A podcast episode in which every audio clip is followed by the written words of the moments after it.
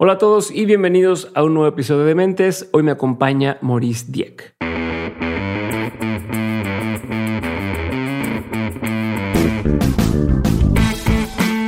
Hola a todos, yo soy Diego Barrazas, bienvenido a un nuevo episodio de Mentes. Hoy me acompaña Maurice Dieck. Maurice Dieck es autor, podcaster, conferencista y un apasionado de las finanzas. La misión de Maurice es transformar vidas a través de la educación financiera y esto lo hace impartiendo cursos, conferencias y creando videos educativos con temas como finanzas personales, inversiones, economía y negocios.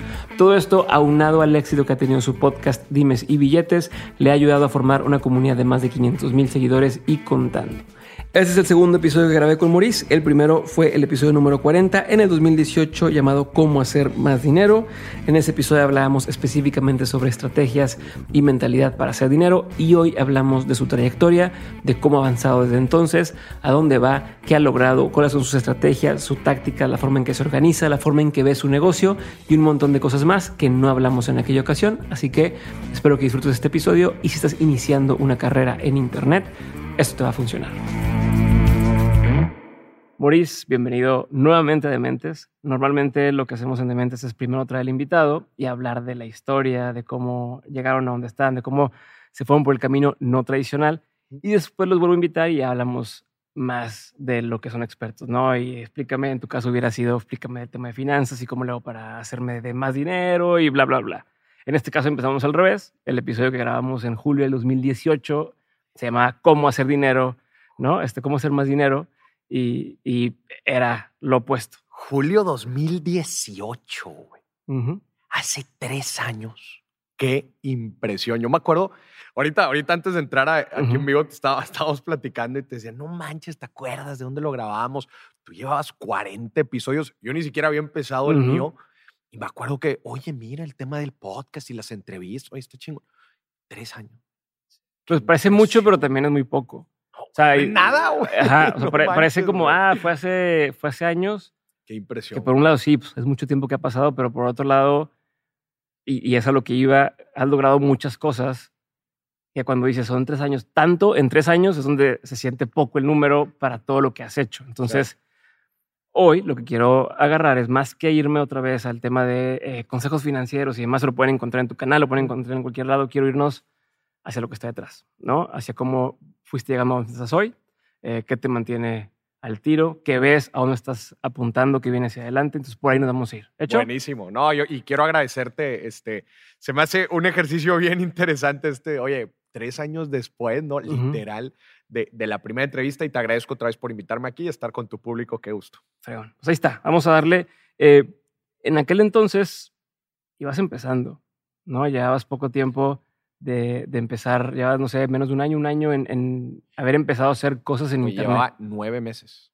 Exacto. Nueve meses. Pero desde ahí ya pintaba la cosa bien, ¿no? Ya, ya te acabas de graduar o estás por graduarte, estás, eh, mejor que en ese momento me decías, estamos intentando entrar con una empresa de, de seguridad y, tecnología. Ya llevaba rato graduado, graduado ya, este, eh, de hecho, justo estaba en esta etapa en donde ya te empieza a generar inquietud. Muchos hablan que, que como que el sweet spot de estar en una empresa trabajando son como entre tres. Trabajas en consultoría. En consultoría, sí.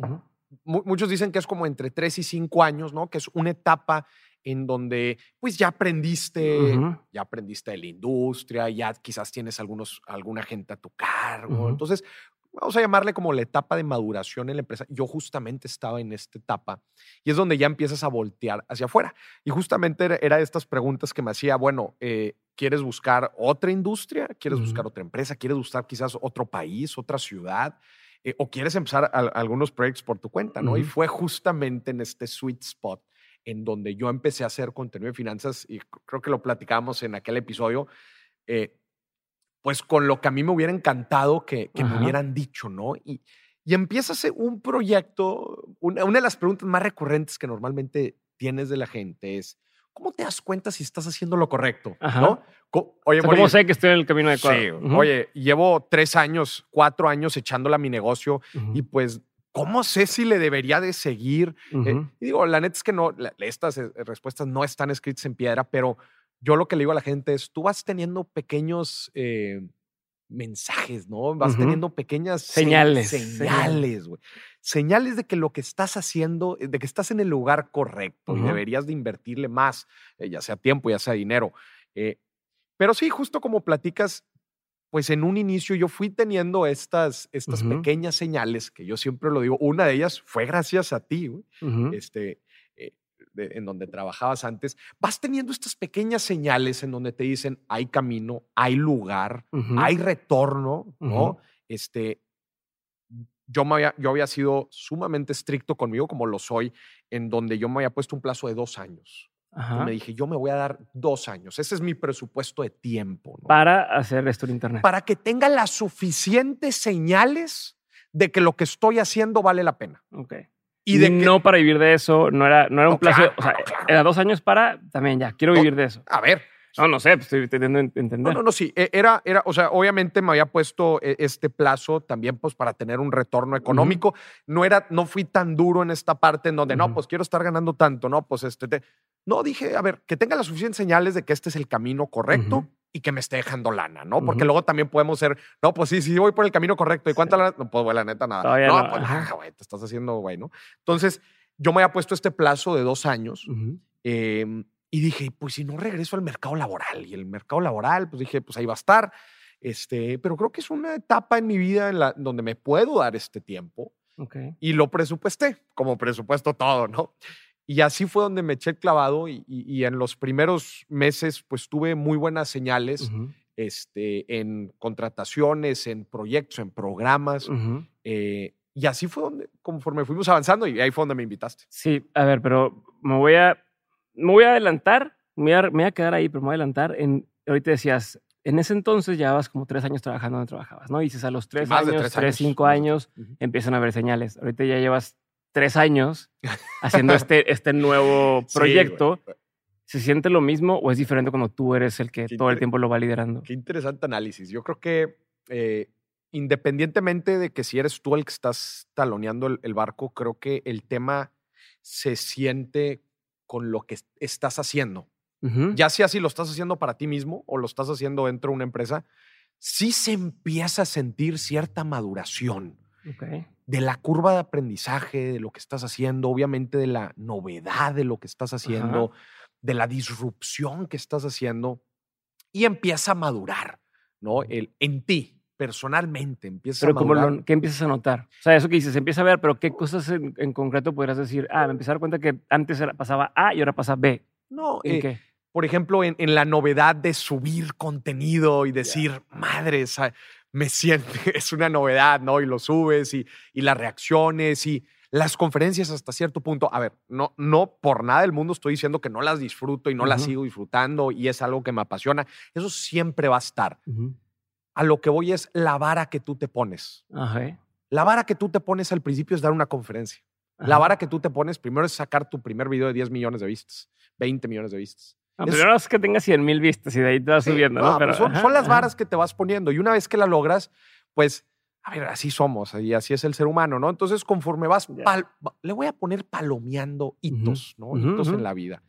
Pues cuando llevas tres años este, y has tenido pues una carrera en donde, como te digo, has tenido estas suficientes señales, pues empieza a palomear bastantes hitos en donde pues empieza a ser la curva pues un poco más madura y en donde el obtener nuevos mitos se vuelve cada vez más complicado. ¿Verdad? Porque empieza a crecer. Ya no creces tanto como crecías al principio. Sí, me estoy menos acelerado. Sí, sí, sí. o sea, es que antes pasabas, no tengo nada, pasas de 0 a 1. es un cambio gigantesco. La primera, la primera vez que yo salí en televisión nacional dije, pues te imaginarás, estaba vuelto loco, ¿no? Después de un año de salir en televisión nacional, pues no era lo mismo, ¿no? Al llegar, decir, oye, pues muy bonito todo, ¿no? Y está, es, está espectacular esto, eh, pero necesito un nuevo hito. Y esa es una naturaleza humana. Y no quiero decir que no estoy agradecido y que no lo disfruté y que no lo sigo disfrutando otra no, pues es como entrar a un trabajo nuevo, ¿no? O sea, la primera vez que haces ese trabajo, pues, ah, qué chingón, ¿y cómo es esto? Y, ah, mira, dan barritas gratis y ya después ya ni siquiera agarra las barritas, ¿no? Este... Y, y con lo que te quiero decir con todo esto es que hemos ido, eh, a cómo me siento después de tres años, estamos dando un twist a lo que estamos haciendo. Este, obviamente yo siempre he tratado de ser muy disruptor y muy innovador en lo que hacemos.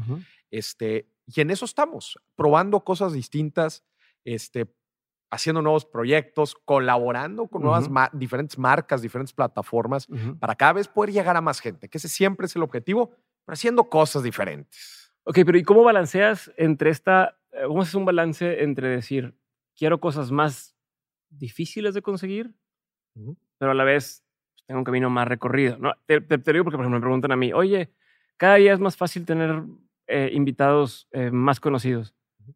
Pues sí no, ¿no? En mi caso, porque pues, sí, a lo mejor ya me puede contestar, pero también es más difícil tener una conversación con alguien que ya ha salido en 100 lugares distintos, alguien que nunca ha estado en un episodio de un podcast, pues es, como un terreno virgen, ¿no? Lo que sea que diga va a quedar ahí. Claro. Eh, es un ejemplo tonto, pero de algo muy específico. En tu caso, ¿te pasa algo así? Que dices, oye, ya, Palomier está en televisión nacional, Palomier tal, siguen estos retos te, te emocionan, te agüitan, te, no, no, no. te por, se vuelve más complicado de lo que era realmente o si se hace más fácil. ¿Cómo haces este balance en tu cabeza de decir? Siempre vamos a buscar lo que nos cuesta un poco más. Ok. O sea, lo que es fácil aburre, llega a aburrir. Entonces, siempre estamos buscando algo diferente. Te voy a platicar un ejemplo.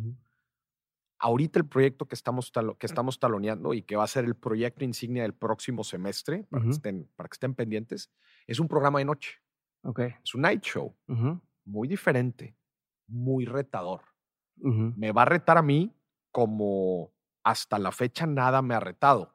¿Por qué? Una cosa es hacer contenido y otra cosa es hacer un programa de noche con diferentes invitados y además invitados de, calibre. Eso va a ser un nuevo reto. Y, tocando el tema financiero. Obviamente. Y de negocios, todavía más difícil, porque nunca se ha hecho, yo nunca he visto por lo menos algo así. O con éxito, ¿no? Entonces, otra vez, y, es la naturaleza humana, que para nada digo que sea lo óptimo, pero es mi naturaleza. Y siempre estoy buscando algo que me rete más porque sé que en ese reto es donde va a estar el delta de crecimiento. Ahí va a estar el crecimiento. O sea, así como me retó salir por primera vez en vivo y que me dijeran, güey, a través de esa cámara te están viendo millones de personas y si la riegas, ahorita mismo lo van a ver. Me retó demasiado al principio y después ya no. Okay estoy en constante busca de estos retos, que probablemente se llame un programa de noche o como el programa que sacamos el semestre pasado, en donde fue un reality show de finanzas. Me retó porque era otro tipo de producción, otro tipo de situación. Me requería a mí un pensamiento acelerado de, voy a darle una recomendación, pero dásela en caliente, compadre. Y que no te veas tonto. Y que no te veas tonto. O sea, porque aparte tú estás en el foco desde un ángulo distinto, no es como, ah, bueno, entretenme y ya es. No, no, no. No te puedes equivocar. No, y edúcame además. Y, si me das un consejo que no es el correcto y lo tomo, pues. Justo cuando platicaba de este programa que se llama Emergencia Financiera y pueden ver la primera temporada en YouTube, este, yo decía que todo lo que digo lo tengo que estar pensando dos veces. Dos veces. Número uno. Al momento que lo haces. Sí, al momento que lo voy a decir. Uno, pensando en que lo que diga va a ser algo inteligente. Y número dos, que además de que sea algo inteligente, que sea empático con la situación que están viviendo las personas, porque yo reconozco que yo no tengo el contexto suficiente. Y eso es bien importante, porque después la gente te nota y dice, esa persona no tiene ni idea de lo que le está diciendo a esta otra persona. Que en el tema del dinero es complicado porque son contextos bien distintos, pero todos necesitamos finanzas y emociones y recepción, la forma en que la gente eh, recibe el mensaje y lo interpreta. Entonces, haz de cuenta que me... Era otro reto. Ok, vas a decir algo inteligente de finanzas para lo que ya soy algo bueno. Bueno, pues ahora que sea relevante para la persona que lo está escuchando. Y además que se vea bien, porque es un reality se tiene que ver bien. Sí, tiene que tienes que aportarle a la, narrativa lo que claro. estás haciendo. Entonces es más Entonces, constantemente estoy en busca de estos retos constantemente estoy en busca de estos retos. Sé que es terreno muy virgen porque es complicado también. El, eh, me pasó, me pasó cuando inicié la, eh, eh, mi carrera, porque hacía falta de los disruptores como tú que creyeran en proyectos diferentes. Ahorita ya es más normal ver todo esto. Pero antes no lo era. Antes era un poco un acto de rebeldía en, las cosas y ahora ya es parte del mainstream. Bueno, pues ahora decimos, bueno, ¿y por qué no nos metemos a la casa de una, familia que esté en problemada financieramente y la ayudamos? ¿O por qué no traemos a dos personalidades y las traemos en un programa medio de comedia, pero de finanzas, para aún más rebajar el tema de las finanzas y que sea todavía más casual. Sí, está en manos de todo el mundo. En búsqueda constante estos retos. A ver, pero entonces, ¿cómo decides en qué proyecto sí embarcarte? No, porque así como ese puede haber al mismo tiempo cinco opciones de proyecto, ¿no? Sí. ¿Cómo priorizas? ¿Cómo dices, mm, este sí, este no, Mira, este no hago, después? No hago una matriz de como en verdad lo debería hacer, pero no lo hago así. La verdad es que combino varios factores. Combino factores en donde yo creo que voy a poder hacer un, un gran eh, desempeño, donde voy a hacer un gran performance, en donde sé, soy, voy a ser muy bueno ejecutando esto. Yo tengo mucha confianza en el programa de noche y yo, sé, yo tengo confianza en que lo voy a poder ejecutar. No de la forma, no al 100% en el primer episodio, en el segundo, en el tercero, pero bueno, por lo menos ya tenemos días en donde seguramente alguno de esos le voy a pegar y la segunda temporada ahí te encargo. Pero ese es el reto que yo tengo, en donde estoy tengo la confianza por lo menos de que puedo sacar adelante un proyecto como eso, primero que nada. Ok, entonces uno, saber que puedes darle. O sea, que sí, sí tiene la capacidad en algún punto de poder hacer. A ver, dentro de mi proyecto también tengo, tengo quiero hacer un stand-up financiero. ah, un poco más complicado de ejecutar, no me gusta tanto el formato para lo que yo quiero hacer, entonces ahí lo tengo un poquito relegado. Lo que me gusta un poquito más es el programa de noche, entonces lo, lo muevo un poquito más de, de prioridad. Okay. Este, entonces también está el 2, está el feeling. todo esto, al final de cuentas, todo esto es feeling también más. es, sentido de, no, pues me va a quedar chido. Número dos, obviamente que sea un proyecto innovador, ¿verdad? Algo, O sea, si yo le platico a alguien un proyecto que estoy haciendo y la neta no se ríe, ya. Probablemente no lo va a hacer, güey. Porque no, no, a ver, pues algo diferente, algo que digan, ¿qué pedo que este güey se metió a la casa de esa familia y les está ayudando? Eso, que digan, ¿cómo? ¿Sabes por qué? Porque cuando empecé eso fue lo mismo que me dijeron. ¿Qué? Para las redes sociales la gente se mete a divertirse. Eso, estoy buscando el ¿qué? Sí, el factor sorpresa. Sí. Como, pero más que sorpresa, como como que te cuestione, como que alguien diga, a ah, chinga, ¿y esto? ¿No? Y seguro, ¿no? Ok. Claro. Entonces, ahí ya te estoy combinando varias cosas, ¿no? Entonces, creo que todo este embrollo, pues lo metes en un menjurje y digo, pues bueno, van saliendo estos proyectos. Pero a ver, van esas dos. dinero, tomas en cuenta el dinero, tomas en cuenta el, el, el, alcance que puede tener el proyecto, tomas en cuenta quién lo está haciendo. O sea, ¿qué tanto, eh, si tuvieras que ponderarlo, qué tanto le das de importancia a cada una de esas cosas? Te lo pregunto porque muchos nos, nos pasa eso. Estamos, oye, ¿sabes qué? Me llegaron tres oportunidades. Claro. Estaría bueno, a lo mejor escuchar a alguien más alguna versión de cómo pudiera yo bajarlo. Definitivamente el retorno a la inversión siempre es un, es un factor clave. Ahorita, este, te puedo decir que tenemos la capacidad suficiente como para generar relaciones con instituciones que están interesadas en los programas. Entonces, eh, pero a la vez tenemos ya un equipo en donde hacemos estas producciones. Entonces, sí, obviamente es igual pequé al no mencionarlo por un poco la estructura que ya tenemos y las facilidades que nos da el, ejecutarlo, pero definitivamente es un factor. A ver, el programa de noche nosotros ya lo piloteamos. De hecho, si la gente se mete a, mi canal de YouTube y le escribe Dime si vietes Night Show, va a ver el primer episodio y ese episodio lo fondeamos nosotros. Importancia de la reinversión. Lo que yo gano de conferencias, lo que yo gano de mis cursos, lo que yo gano, de colaboraciones, lo que gano de eventos, una gran parte va a la reinversión. Entonces, pues eso me genera a mí un capital para decir a qué proyectos le voy a apostar. A los proyectos innovadores, a los proyectos que yo la puedo romper o que puedo. Y obviamente los proyectos que me puedo, eh, que tengo relaciones estratégicas con jugadores con los que me gustaría estar posicionados. Como por ejemplo, digo, no, no lo voy a mencionar just yet, pero próximamente pues van a saber que estoy en una colaboración importante en este programa de noche. Hay una marca importante que decidió arriesgarse y decir, güey, me encanta esto que, esto que lo estás planteando.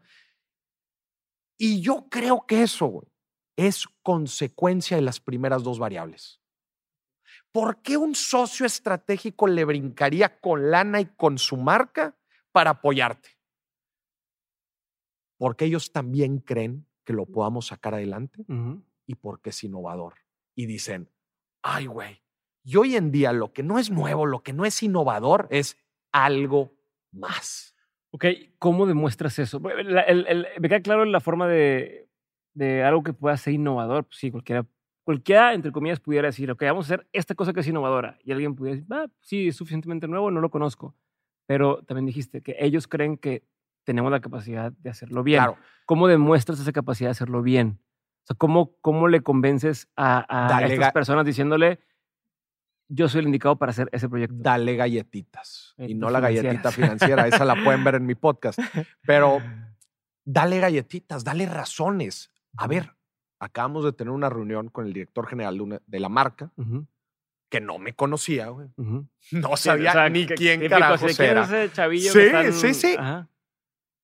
Pues mi carta de presentación es mi perfil de Instagram. Pues ve. Tas, tas, tas, tas, tas. Te empieza a scrollear. Es como un arquitecto cuando presenta su portafolio, cuando un diseñador presenta su portafolio. Dime por qué tú vas a poder ejecutar esto. Pues mira, aquí está. Y todavía, si tú ejecutas un piloto y le dices, no, no, no te estoy platicando, te estoy enseñando, es diferente. No, pues sí, sí tiene la capacidad para ejecutar un proyecto como este. Entonces, eh, pues sí es generando un portafolio de lo que sea que tú quieras vender y, y, try me, ¿no? Y siempre al principio, algo que me ha funcionado mucho, inclusive para obtener las primeras señales, es si tú crees que eres bueno haciendo algo y alguien te está probando y todavía no tienes la suficiente experiencia, pero quieres generar este portafolio que después te vaya posicionando, ábrete. Ábrete en, las sociedades, en las negociaciones. Si inclusive hay veces al principio tienes que regalar tu producto, tu servicio, hazlo. Que, tu, que tu profesionalismo y tu trabajo sean tu carta de presentación. Te voy a decir algo. En México, y te lo estoy diciendo por la experiencia que he tenido desde consultor hasta la fecha, el trabajo bien hecho es escaso en nuestro país. Estamos acostumbrados a que el proveedor nos quede mal, a que nos entreguen con mala calidad, no cuando lo queremos, y que nos entreguen menos de lo que nos prometieron.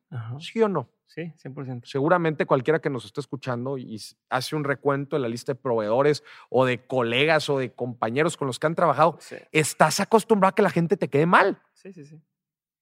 Te voy a preguntar algo. ¿Qué pasa cuando trabajas con alguien, le das la confianza a alguien y te queda bien? No nada más bien, güey. Te entrega más de lo que esperas. ¿Qué pasa? Güey, aunque estés caro. Aunque estés caro ¿Por qué? Simplemente por flojera. Porque qué, hombre, qué flojera buscar otro. Pro Oye, ¿cómo dice el dicho? No sé, güey. Más vale malo conocido. Ah, qué malo por conocer, ya, ya. Dije, no sé cuál me vas a decir. Pero ¿qué pasa si Camarón que se duerme se lo lleva de frente y ese no era. Pero ¿qué pasa si es bueno conocido? Ni le muevas. Bueno conocido, pero caro, no pasa nada, güey. Déjalo. Gente, acostumbrémonos a entregar más de lo que esperan los demás de nosotros. Sí, la tenemos fácil, en, como dices, en Latinoamérica está fácil. Eh, poquito más que hagas y ya se ve la diferencia. Si lo haces todavía excelente. Y luego va a salir la gente diciendo, no, Maurice, pero es que luego quieren todo gratis. Pues sí, habrá algunos gandallas que sí lo quieran gratis y te queden mal, sí. Pero pues no te vayas con uno ve, prospecta a diferentes clientes. No, y además, si tú lo hiciste bien, ya tienes esa pieza, como dices, como tu portafolio. Claro. Entonces, no tiene que saber hacia afuera cuánto te pagaron, cuánto no te pagaron, si lo hiciste mientras lo hagas con tu criterio. Exactamente. Queda chingón. ¿Sabes? Ajá. No, dime. Espero.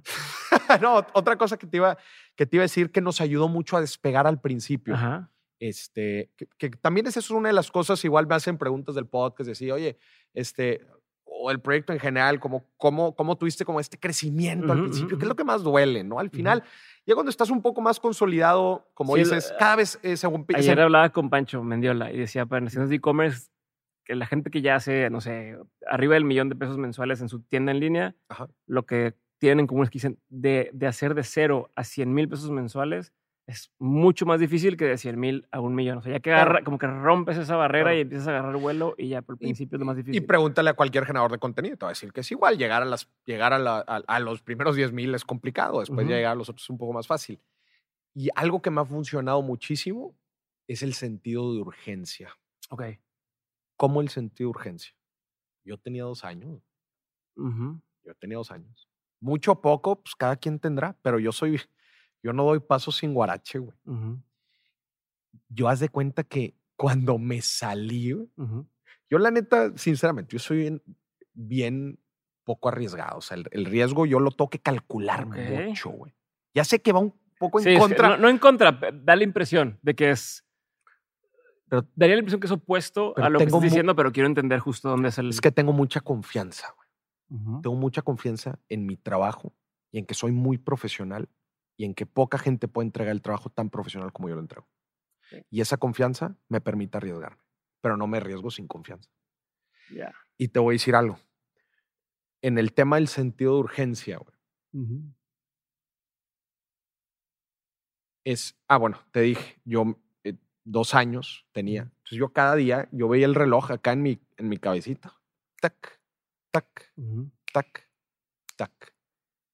Entonces yo estaba como loco, Pregúntale a la agencia eh, con la que he trabajado todos estos años. Pregúntale quién es el cliente, güey. Más, perdón por la palabra, güey, pero más, híjole, quiero cambiar de palabra porque esa no me gusta. Ah, más intenso, güey. ¿Cuál es el cliente más intenso? Yo, güey. Ok. ¿Por qué? Porque yo todos los días quiero ver resultados. Es como, es como eh, una vez en una empresa me decía, oye, Maris, eh, ¿cada cuánto tenemos que revisar la cartera? No el flujo del negocio, la cobranza. Yo, todos los días. ¿Cómo todos los días, güey? Pues si no se mueve la cobranza todos los días. Yo le digo, por eso, güey, para que se mueva. Para que se mueva. Entonces, todos los días. A ver, ¿y cómo nos fue? ¿Y cuánto prospectamos? ¿Y qué marcas llegaron? ¿Y qué eventos tenemos? ¿Y qué, qué proyectos tenemos? Todos los días. Todos los días. Todos los días. Y eso nos ha llevado a ser una sola persona compartida en mi marca. O sea, te podría decir un tercio de persona, ahorita tener a 20 personas trabajando solamente en mi marca. A ver, tengo muchas preguntas Sentido de, de urgencia. Tengo muchas preguntas de desmenuzar lo que me estás diciendo. Desmenúzalo, pero desmenúzala bien. Ahí te va, ahí te va, ahí te va. Por un lado, ¿cómo, cómo lo haces para mantenerte? Creo que son dos caminos separados, el de hacer el trabajo o los proyectos, ¿no? Eh, hacer tus guiones, grabar, eh, publicar y demás, y el otro es salir a vender eso, ¿ok? lo de la cartera o lo de la cobranza. En mi caso, por ejemplo, me cuesta a veces decir, ok, me pongo a cobrar, me pongo a vender, me pongo a hacer, ¿no? ¿Cómo lo has hecho tú para balancearlo y que te, y que te, que te quede el tiempo y los recursos para hacer ambas cosas? Bien importante. ¿Qué le da valor a tu marca? ¿Qué le da valor a Dementes? ¿Qué le da valor a Diego Barrazas? ¿Qué te da valor? A mí no me da valor cobrar. A mí no me da valor. Eh, sí, y por mucho tiempo lo hice y ahorita lo sigo haciendo con algunas, con algunas colaboraciones.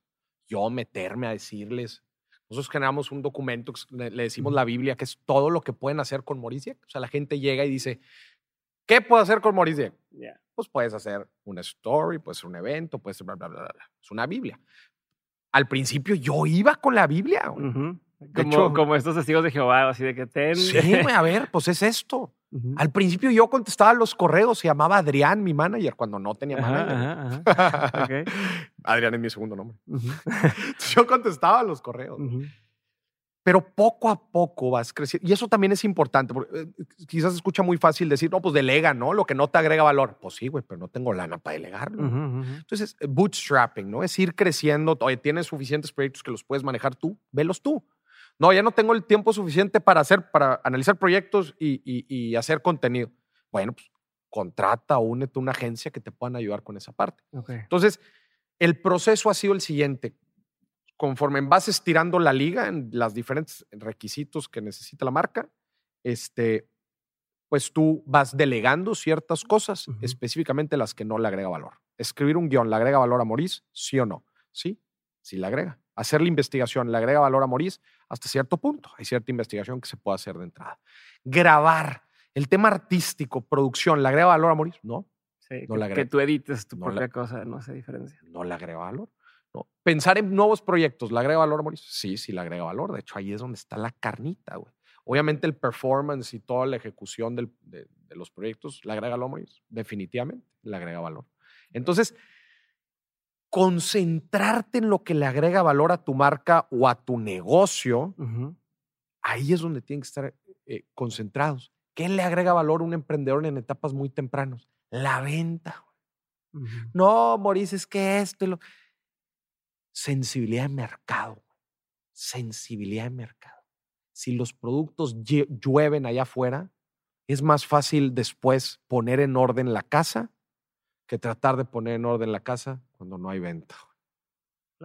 Vale más que conozcas bien tu producto, a quién va dirigido, que en realidad tus necesidades las resuelva, eh, resuelvan las necesidades de tu cliente, que, que tengas una buena estrategia de crecimiento y que tú, como dueño, como empresario, tengas esa sensibilidad a que la delegues. Conozco a muchos empresarios que con el paso del tiempo delegan la parte comercial. Y entonces cuando se acerca un nuevo inversionista y les dice, quiero inyectar 5 millones de pesos, ¿a qué los inyectamos? No saben. No, pues a ver, le dice, a ver, director comercial, a ver, ven, ¿en qué los metemos? Y el director comercial dice, bueno, mira, podemos poner un nuevo CEDIS en, cerca de la Ciudad de México, pues para poder proveer con mayor eficacia y eficiencia a nuestros clientes. Mira, pues quizás podemos lanzar una nueva línea de producto, que es lo que más nos demandan. Quizás podemos hacer ciertas modificaciones en, los procesos que tenemos porque, porque estamos fallando mucho en calidad. No, pues ponlo de director, de, ponlo director general, güey. Él es el que tiene la sensibilidad. Entonces, no perder esta parte y no delegar lo que le agrega valor al negocio. Cada quien debe definir eso. Ok, vamos a regresar a otra cosa. Hablas desde siempre con muchos pantalones. Ajá. Ok. O sea, lo que me dices, no, yo sé que puedo hacer que el Night Show le vaya bien, ¿no? O yo sé que tengo la capacidad para hacer tal. ¿Siempre fuiste así? O sea, ¿en qué momento? Eh, o sea, Espérame, o sea, te, lo estoy diciendo también ahorita con muchos pantalones porque ya llevo algo de camino por recorrido. Eso, pero, pero es lo que quiero entender, quiero entender porque muchos empezamos con un, híjole, no sé, lo quiero hacer, pero no sé si me va a ir así. Quiero, me da la impresión de que tienes mucha certeza de, o, conoces muy bien cuáles son tus fortalezas. El, ¿Cuándo empezaste a sentir eso? ¿Cuándo empezaste igual este camino de, de, dos años que dijiste, bueno, voy a empezar y a ver qué pasa? ¿Te sentías igual? ¿O estabas de puta, a ver, a ver, lo voy a hacer y no sé qué onda y llega la marca, no sé, o, siempre supiste, no, yo soy bueno para esto, nada más es cuestión de tiempo.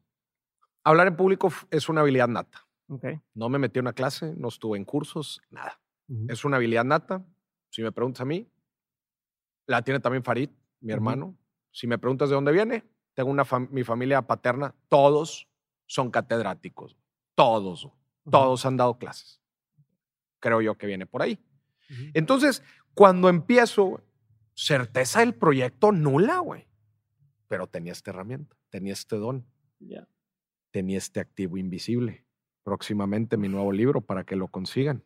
Ya, probablemente cuando salga este episodio lo van a poder ver ahí. Los siete activos invisibles. Es la primera vez que digo su título. Pero probablemente ya lo vieron en redes sociales. Te vi por ahí escribir un pedacito, eh, compartir un pedacito del texto. Te vi un día que pusiste. Sí, pues sí, ahí los trataba de hacer en mi jala ahí para que no se viera, pero bueno. Este, esa era mi herramienta, güey. Es como cuando te, te, sacan a la guerra y tú tienes una espada. Mi espada era mi don, güey. Era mi don. Después me di cuenta que después el tema jalaba. Sabía del tema. Yo era bueno hablando. Las redes sociales las, las entendía. Entonces, eso me ayudó a crecer. Y después, obviamente, me fui perfeccionando. Pues las conferencias te perfeccionan el salir en la televisión te perfecciona, el podcast te va perfeccionando. Entonces, pues todo eso va sumando a que hoy te podré decir, ¿sabes qué, Diego? Yo tengo la confianza de que, pues bien o mal, pero estoy seguro que puedo sacar episodios de un programa de noche, que para mí es complejidad alta. Hoy te lo puedo decir. Pero se, se ha ido acumulando. Acumulando. La certeza. ¿Y dudas? me hubieras dicho al principio, güey, haz un programa y no, ya, tío, no. ¿Y dudas hoy de algo? O sea, hoy tienes dudas en algún área de tu trabajo que digas, puta, esto todavía no sé. Eh, ¿O qué te preocupa de tu trabajo? ¿Qué te mantiene así pensando de puta? Eh, Perdón, Max, por decir esa palabra tanto.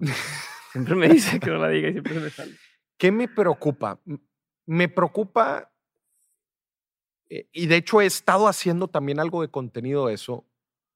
Eh, la democratización del medio muchas veces pues le abre la puerta a, cuando hablas de finanzas, y ya, es algo que ha existido por siglos y siglos, pues a muchos fraudes y a muchas estafas que yo busco, pues obviamente cuidar a la gente de, de, ello, ¿no? Entonces empecé también como que esta línea de contenido en donde alerto a la gente de posibles estafas, de posibles fraudes, pero pues estás hablando que, que esta, pues, la democratización del medio, del medio es para bien y para mal, ¿no? Entonces, pues se viene también una ola de, de mucho pues, contenido malo, ¿no? O de, o de, posibles, este, de posibles estafas o fraudes y pues tú de cierta forma tienes, que, tienes que cuidar a la gente de, de todo eso. Es imposible, güey. O sea, el, el, medio es muy alto, es muy grande, este, y bueno, te digo, ¿qué me, qué, me preocupa o más bien me mantiene activo? Pues es el encontrar diferentes formas de llegar a más gente. Okay.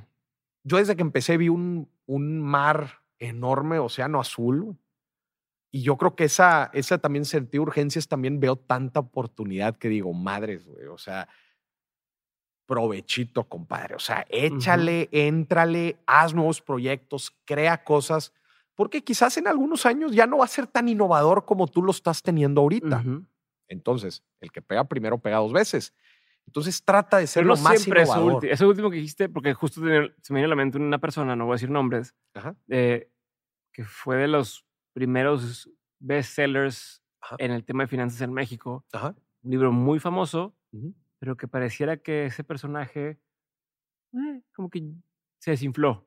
Es que, eh, como que tenía ese, potencial de, oye, este libro eh, con una editorial, lo ves en todas las librerías, pero de pronto perdió un poco de relevancia, no sé si es la palabra, la persona. ¿Cómo, ¿Cómo has logrado mantenerlo y cómo piensas mantenerlo durante el, 15 años? El contenido. es lo contrario a, a Dave Ramsey. Ese cuate lleva años y años y años y años haciendo lo mismo y es extremadamente relevante todavía. El que sigas buscando estos proyectos, el que sigas buscando estos retos. O sea, al final de cuentas, nada es para siempre.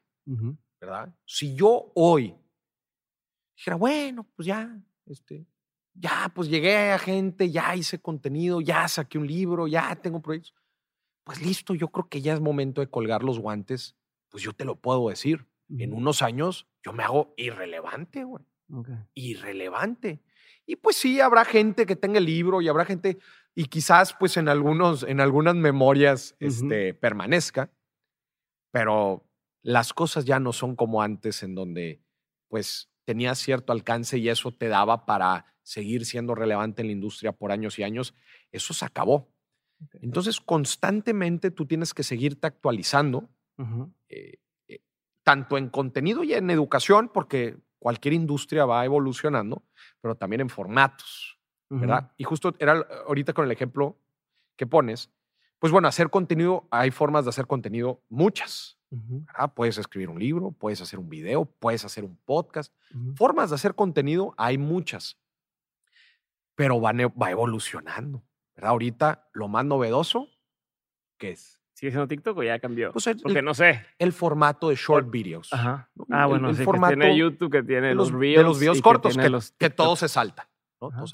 ¿Qué vendrá después? Oye, se escuchaba mucho un Clubhouse, ¿no? Que, por lo menos en México como que se desinfló un poco. Todo el mundo se desinfló. Muchísimo. Muchísimo. Pero salió Spotify con su nuevo Green Room. Y luego viene Twitter también como que con su tema ahí de, de, escuchos. ¿Qué vendrá en cinco años? ¿Qué vendrá en diez años? No sé. Antes, hace 30, 50 años, pues eran los libros y el radio, ¿no? Y la televisión, ni se diga. Entonces, los medios de contenido es, una, e, es, un, es un sub y baja de, evolución. Entonces, tú, pues yo te pregunto, ¿cuánto quieres seguir siendo relevante? Pues, por ejemplo, un Dave Ramsey pues, se ha mantenido haciendo contenido diferente y luego si le metes realities y tele, tienes que ser multi, le voy a multifacético multicanal, multicanal, multiformato, güey, multiformato. Entonces, si no te mantienes relevante haciendo nuevo contenido y explorando nuevos canales, y escúchenme bien, esto no, ah, pues es que Morir es una marca personal y eso qué tiene que ver en mi negocio, es lo mismo, es lo mismo. Las palancas de cada industria son diferentes, pero van evolucionando. Me toca también en muchos foros. Maurice, ya no existe la lealtad de los clientes. Ahora por precio te cambian. No, dale doble clic a ese comentario. Ya hablaste con tu cliente, ya te peor. No, pues no es tanto tema de precio, es que su cliente se lo pone el mismo día en su lugar, en, donde, en su bodega. No me vengas con el precio, eso es un análisis escueto. Es una excusa. Analiza profundamente por qué es que está cambiando. No, pues es que la gente ya no consume contenido como antes. No, sí está consumiendo, pero está consumiendo short videos. Más que antes. Más que antes. pasan más horas cada vez en el celular. Pues tienes que cambiar tu modelo de contenido. Entonces, ¿quieres seguir siendo relevante? Tienes que ir en la ola. A ver, algo que has hecho muy bien es balancear entre tener esta presencia online, o sea, que la gente ubique quién es Maurice. Agrado que, como dices, has estado en televisión nacional, has estado empezaste en televisión local y radio local, te llevó esto, pero ha sido porque quieres que tú estés presente, ¿no? Tu cara, tus palabras, no como cuando alguien hace una revista desde atrás y no, queremos que expansión tenga presencia. No, queremos que Maurice esté aquí. Claro. Has hecho eso muy bien, pero a la par no has dejado de lado el que cada cosa que sacas siga ayudando a la gente. ¿Cómo es ese también, es ese balance? Es una chinga. Porque igual son dos chambas distintas. ¿no? por, son por un año, por un año, fui todos los días. Lunes, me, iba todas las semanas, me iba el domingo a la Ciudad de México, salía en el programa el lunes en la mañana y me regresaba el lunes en la tarde. 52 veces, un año. Es una chinga. Una chinga. ¿Y por qué me regresaba? Porque aquí estaba mi equipo. Y aquí grababa todo lo demás. Y aquí estaba toda la gente, todos los proyectos, cómo ibas empujando, porque también luego la gente, no, pues delega y ahí van a pasar las cosas. Ni madres, güey. Ni madres, tienes que estar ahí, cabrón. Sentido de urgencia, güey. Pero era una chinga, güey. Boris, ¿y para qué, güey? ¿Para qué? Bueno, pues es que si ya la tele nadie la ve. No, es otro mercado. Sí la ve, claro que la ve gente. Güey y vas, estás haciendo marketing, estás haciendo posicionamiento y eso te va a ayudar para lo demás. ¿Es una chinga? Pues sí. ¿Qué tanto lo quieres? Dime tú. ¿Qué tanto lo quieres? ¿Qué, tanto lo ¿Qué tanta diferencia hubo de antes y después de salir de televisión? Una vez hablé con un cuate que se llama Damián Cook, él tiene un canal muy famoso en YouTube, Historias Innecesarias, y él decía, antes de tener ese, ese canal, decía, ah, es que algún día quisiera salir en ese programa de televisión, ¿no? O que me entrevisten ahí. Su canal explota, y al rato lo buscan y dice, es que quien ve tu programa no es perfil para ver mi canal. O sea, ya no me viene mejor a mí yo a seguir. Lo que vas a preguntar, yo hacerlo en mi canal y, listo, ¿no? En tu caso, ¿viste alguna diferencia? ¿Viste? Porque igual tú ves conductores de televisión y de repente ves un conductor que tiene una audiencia en redes, o sea, que se traslada esa audiencia a las redes, pero otros conductores que dices, eh, este güey tiene haciendo radio 12 años y no tiene una presencia en línea. ¿Qué, a ti te funcionó? ¿Qué pasó? Tienes que conocer tu negocio. no, es, no es para todos. Okay. Pero yo estoy en el negocio de la credibilidad. Okay. Credibilidad. En redes sociales cualquiera puede agarrar su celular y grabar un video en este mismo instante y lo va a ver, pues quien lo vea. En la tele no. En la tele te escogen. ¿Y por qué te escogen a ti y no a alguien más? Credibilidad. Claro que fue importante, no lo hice por la audiencia. Pues, como dices, pues, a ver, si te estás metiendo tanta chinga en estar yendo, pues, saca unos 10 videos y ya llegas a la misma audiencia. La neta. No. Es un tema de posicionamiento y credibilidad. Y esto funciona igual para los negocios. Es lo mismo, es lo mismo, nada más que acá el negocio es una marca y eso quiero que la gente me, lo, me lo entienda muy bien. Es lo mismo, yo entiendo qué es lo que vende, yo entiendo qué es lo que mi cliente quiere. Obviamente cuando me contrata y trae tal de la tele, obviamente. A ver, ¿y cómo haces que te vean? O sea, ¿cómo haces que te escojan a ti? Fue una chinga, güey. ¿No? O sea, ¿cómo, ¿cómo te haces visible y que te digan, ah, este güey, teniendo tanta gente que habla de finanzas ahora en Ciudad de México, por ejemplo, donde se grababa este programa, pues sería más fácil a lo mejor a ellos porque si si te pagan los viáticos o no, pero a lo mejor les sale más barato y más fácil a ellos. Eh, tenemos a alguien aquí en cortito, viene, se va, viene, se va. Porque siempre he tratado de hacer cosas diferentes. Pero, pero ¿cómo, ¿Cómo llego? ¿Cómo llegas? ¿Cómo te, cómo te ven? difícil. ¿Cómo los convences de que tú puedes ser esa persona que...? Porque a veces puedes estar... Me llegué a sentar, con, a sentar con Pedro Damián, el productor de Rebelde. Ok. Fue, fue una serie de pasos de relacionamiento, mucho relacionamiento. Y todo empezó con un podcast. Una persona me conecta, yo, una tarde de martes en, lluviosa en la Ciudad de México, me dicen, güey, te vas a juntar con Pedro Damián. Dije, madres, güey, no sé ni qué decirle, ¿no? Y, lo estoy cotorreando. Y él me dice, güey, pues lo que estás haciendo está bien chingón, pero yo hago novelas. Ajá, sí, de que no hace. Que bueno, bueno, pues lo que no sabes es que el siguiente este, proyecto oye, pues, si quieres, este, no me caería mal eh, si, si, jalas de novelas. No, y me dice, oye, pero creo que puedes armar contenido fregón eh, en alguna sección de algún programa. Después él me conecta con Magda Rodríguez, que en paz descanse. Este, pues le enseñé lo que hacía, le enseñé por qué era diferente y obviamente su primera reacción fue, o sea, ¿cómo vamos a tener una sección de finanzas, güey, en nuestro programa? No way, José.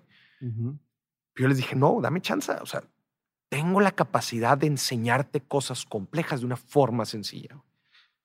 Y pues lo mostré, güey. Le dije, checa, güey, cree en mí, dame un jueves. Así. Ah, y me dieron un jueves. Me dijeron, va, en dos semanas te vienes, el jueves. Yo le dije, y dijeron, ¿tienes tanto tiempo al aire? Cinco minutos. Cinco minutos. Tienes cinco minutos para demostrar. Cinco minutos para demostrarme que lo vas a hacer bien. Y me dijeron, one, one shot. Pero yo no te conocía nadie del cast. O sea, no era como, bueno, pues ya podemos jugar con. No, no, no, no. One fue shot. La primera vez. O sea, fue la primera vez que llegué. No, pues llega. Estamos hablando de hoy, ¿verdad? Sí, del programa. Llegas y pues ves el estudio, ¿no? Y dices, madre, 80 personas ahí metidas pre-COVID. Dices, ¿qué es esto, güey? Una producción enorme, ¿no?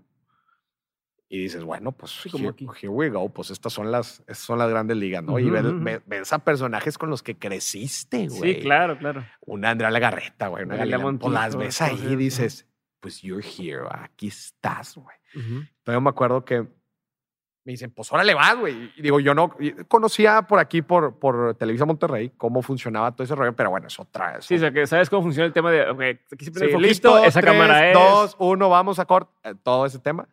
Pero bueno, pues es otra producción, más. Claro. Entonces llegas ahí, ¿no? Y estás, eh, estás ahí cotorreando y, en eso, pues bueno, párate aquí, me ponían el pizarrón y le dije, ¿qué necesitas? Un pizarrón, dame un pizarrón. Pero, y les dijiste, voy a hablar de esto. Sí, sí, claro. O sea, no, no, no, le, dije, a ver, ¿y de qué vas a hablar? Y yo, pues de esto. Okay. Y, cómo vas a decir? Uh, no, güey, los hubieras visto antes de que entrara. Me dijeron, güey, acuérdate, no menciones la palabra finanzas porque es muy complicada. Mejor. está prohibida. en lugar de decirte que digas maldiciones. no, di, dinero. Di dinero porque finanzas está muy elevado. O están preocupados. Yo les decía, chinga, no me conocen, cabrón. Pero van a ver, güey.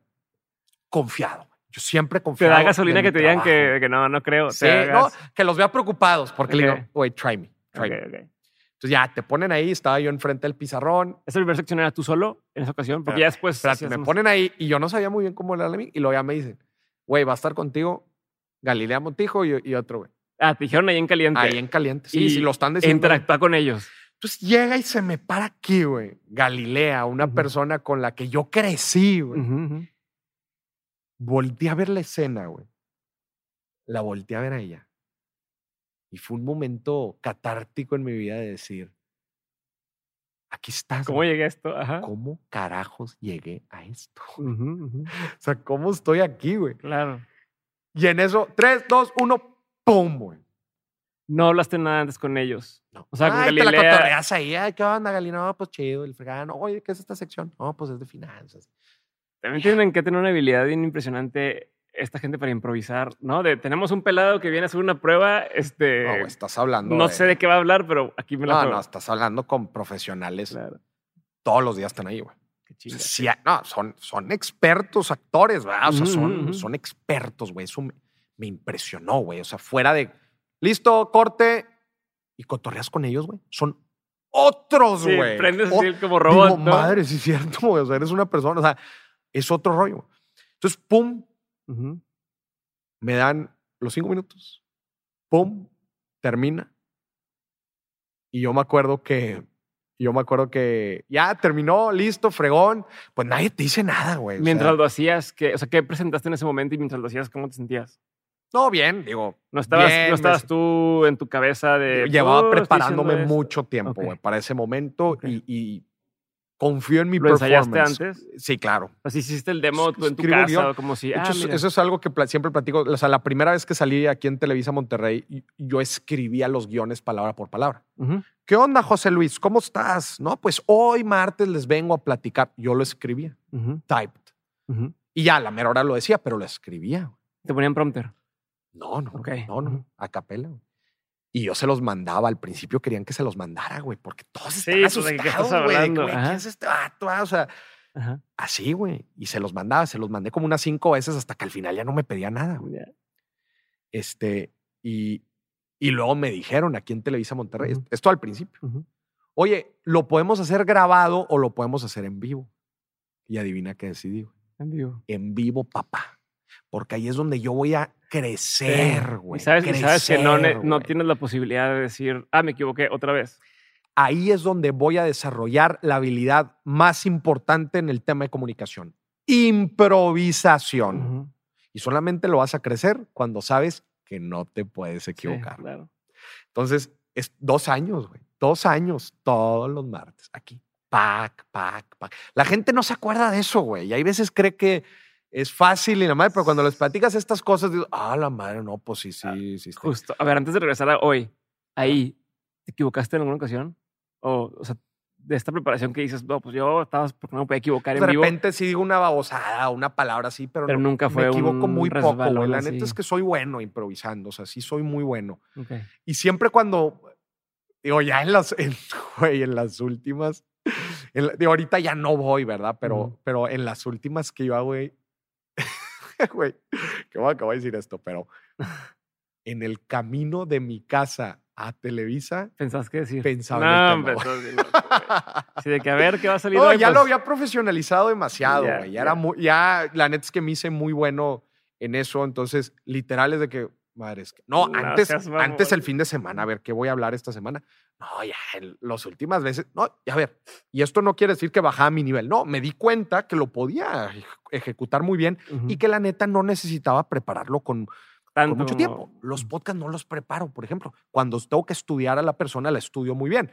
Pero hay otros que no, en donde ya sé específicamente cuál va a ser el. Y, y digo, y, y muchas veces hasta me sirve.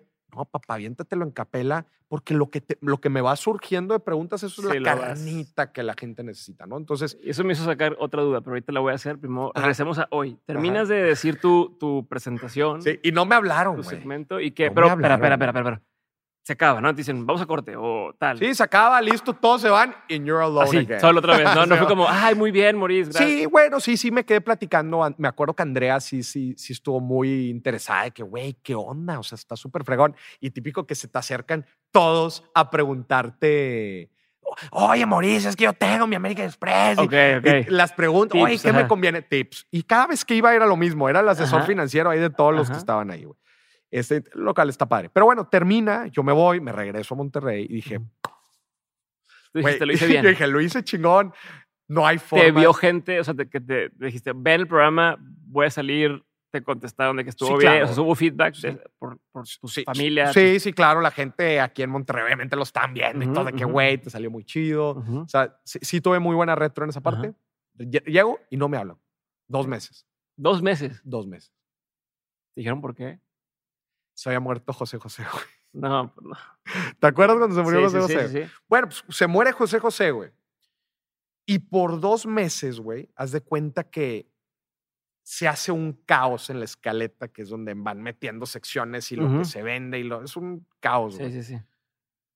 pues no, no había lugar ¿verdad? para la nueva sección de finanzas. No había lugar, güey. De dinero. Sí, la Porque no puedes de dinero. Pues no, ¿qué te decían? Pues pateala, pateala, pateala, pateala, pateala. sin avisarte, sin decirte, oye, nos No, no- gustó, no te- pero no danos nada, chance, no te nada. nada. Y oye, después de unas semanas, le digo, oye, este, pues, ¿qué onda? ¿Les gustó? ¿No les gustó? Y no, o sea, me contestaban de que sí, sí, estuvo muy padre. Nosotros te avisamos la próxima vez que venga. Así, así.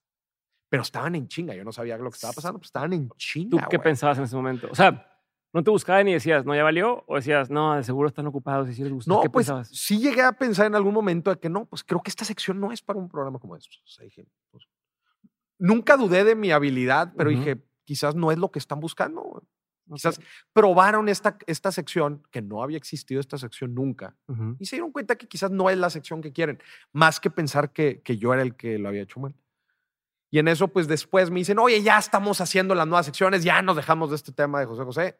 Ahora sí, este, vamos a hacer tu sección. Me mandaron a hacer un jingle, güey, me mandaron, no, no, todo un rollo. Okay, la es que sí le meten billete, sí le meten billete. Este, y ahí era una carta abierta más o menos de decir, tú propones el tema, tú propones. Sí, al principio era igual. Siempre eran muy. Siempre eran muy. Oye, güey, vas a decir lo mismo. Antes sí, antes sí le metía mucho coco, después en el avión. siempre les, les efficiency. Al rato sí iba a estar el, night show. Al principio, no, hombre, yo me preparaba y al final, no, ya más me paro ahí. Lo que a ti en tu negocio te permita ser eficiente y efectivo con tus recursos, que mis recursos en estos momentos es, mi tiempo mental, güey.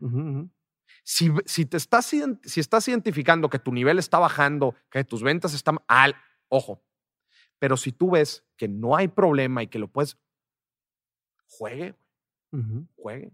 Entonces, sí, ya me empezaron a después dar más libertad, este, pues ahí fuimos sacando los temas, ya después los, ya se atrevieron a hacer cosas más diferentes. Magda fue una persona increíble, una tremenda, o sea, ella creyó 100% en el proyecto este, después se, entra el tema de la pandemia y me dejaba mandar el contenido virtual. Este, no, Moris, tú dale, tú dale. Ella creyó siempre, siempre muy cañón en, en, el, en el proyecto.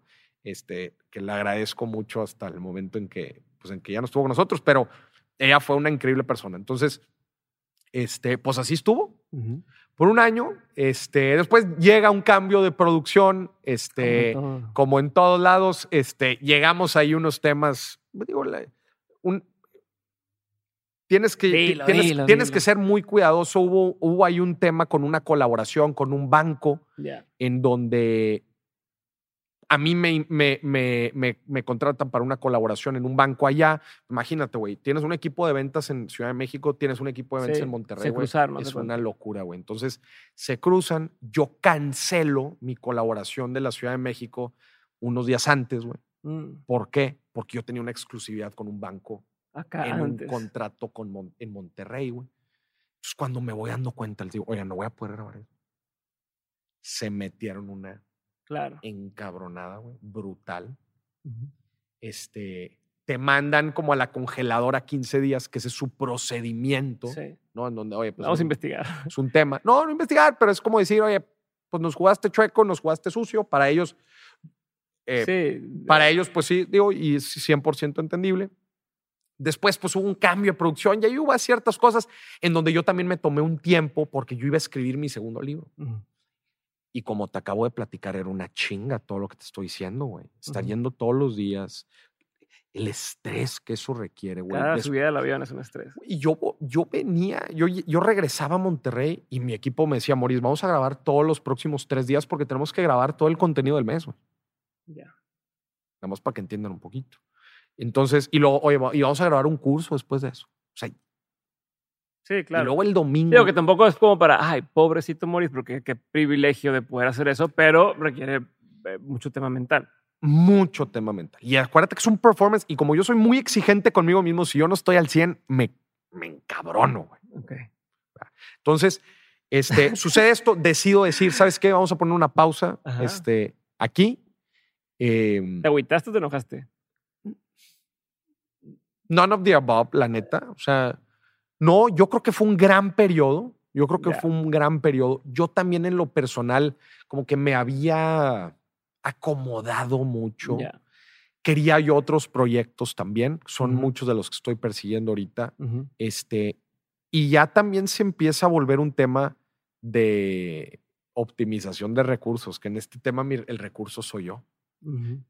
¿Dónde tienes Era prácticamente yo un empleado porque ya no te puedes ir de viaje a hacer contenido, inclusive hasta, hasta muchas conferencias había tema, ¿va? Porque, oye, pero tienes que estar en Ciudad de México el lunes, todos los lunes, acuérdate que esos programas no paran, güey. Entonces ya la gente que está ahí, digo, se dedica a eso. Te voy a decir algo. Para ellos, nadie, güey, te lo puedo decir con certeza, güey. Nadie sabía cómo funcionaba mi marca. Nadie, güey Nadie sabía qué era lo que yo estaba persiguiendo ahí. Nadie sabía el equipo que yo tenía en Monterrey. Nadie sabía en su totalidad cómo funcionaba Maurice Dieck, porque cuando les platicaba se sorprendían. Güey. ¿Por qué crees que sea eso? No, estás hablando de, la gente que está acostumbrada a los contratos de televisión, cómo funcionan. O yo hago esto y ya. Inclusive cuando yo les decía, oigan, yo tengo un equipo comercial que me comercializa las redes como que no terminaban por entender cómo es que todo eso funcionaba. O que fuera posible. Es una área de oportunidad grandísima. O que fuera posible. Porque expertos que iban ahí había muchísimos, ¿eh? de todo, chefs, este, eh, estilistas, había de todo. Pero nadie tenía una marca tan desarrollada como la mía, eh, eh, hablando específicamente del tema de negocio. Entonces, la gente que va ahí dependía 100%. Para mí era otro medio. Otro espacio más. Otro espacio más. Y, y espacios hay muy pocos y medios hay muchos. Y entonces ya se vuelve un, bueno, pues es que si no este, entonces, pues bueno, puedo meter esto y si no estoy en esto, pero si estoy en esto, estoy bloqueando tres espacios que podría, etcétera, etcétera, etcétera, ¿no? Y luego cuando me entrevistaban en, una, en otra cadena, güey, era un pedo, güey. Ya. Pedo mundial. No, pues es que tú tienes que tener la camisa bien puesta. No, no, no, hay un tema, güey. La neta estás sí, no entendían que, que pues tú eres un agente, puedes decirlo, un agente libre, güey. Un agente libre que además se comercializa solo y tengo mis propios. Ay, güey, era es un gran acierto. Es un gran acierto poder tener la capacidad de decir yo dependo de mí. O sea, yo no dependo de, no, güey, que tú me des trabajo. Cuando yo le platicaba mi modelo de negocio a todos, güey, pues obviamente todos decían, güey, qué chingón, me encantaría tener algo así. Pero pues el modelo que todos ahí tenían, pues era un modelo muy antiguo, bajo contrato, güey. En contratos. Eran contratos en donde no le muevas. Aprovechando que estás mencionando el modelo de negocio, voy a poner en pausa mis más preguntas. Tengo un chingo de preguntas. Siempre. si me alcanzó el tiempo. Eh, ¿Quieres agua? Sí, justo les iba a ver si tendrán más, más agüita. Ah, acá está. No, no, yo lo veo. ¿Vale? No, no, no. No, gracias, gracias. Este, ahí te va. Estás hablando del modelo de negocio. Explícanos cuál es tu modelo de negocio. Aprovechar que estamos haciendo esto. Claro. Porque yo lo entiendo porque te conozco por fuera y también hacemos algo similar con lo, nuestro. Claro. Pero me gustaría que pusieras así con peras y manzanas cómo funciona tu modelo de negocio para, para quien pudiera intentar replicar algo similar. Claro. Maurice Dieck actualmente es una empresa.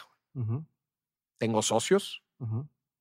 Yo sé que suena medio raro, pero Maurice Dieck no es, no es enteramente Maurice Dieck. Y está bien curioso ese pedo, pero así es. Y tiene varias verticales.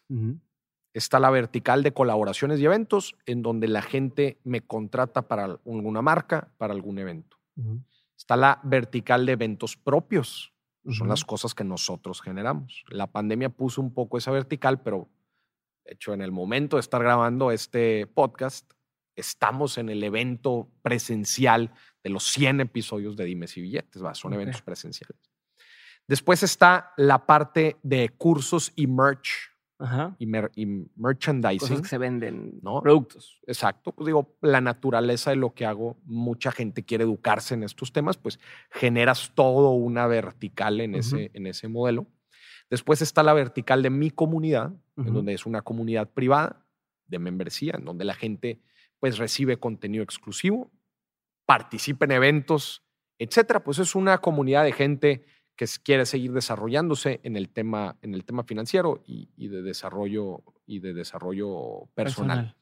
Después hay otra vertical que se llama nuevos negocios, que en esta parte de nuevos negocios pues están nuevos desarrollos que ahorita estamos desarrollando una fintech que se llama Confi, que es justamente un marketplace de diferentes productos y servicios financieros como de validación, este, como decir, oye, ¿cómo cerramos el ciclo de que la gente aprenda a usar su tarjeta de crédito, pero a la vez le damos las mejores recomendaciones en productos ya muy específicos?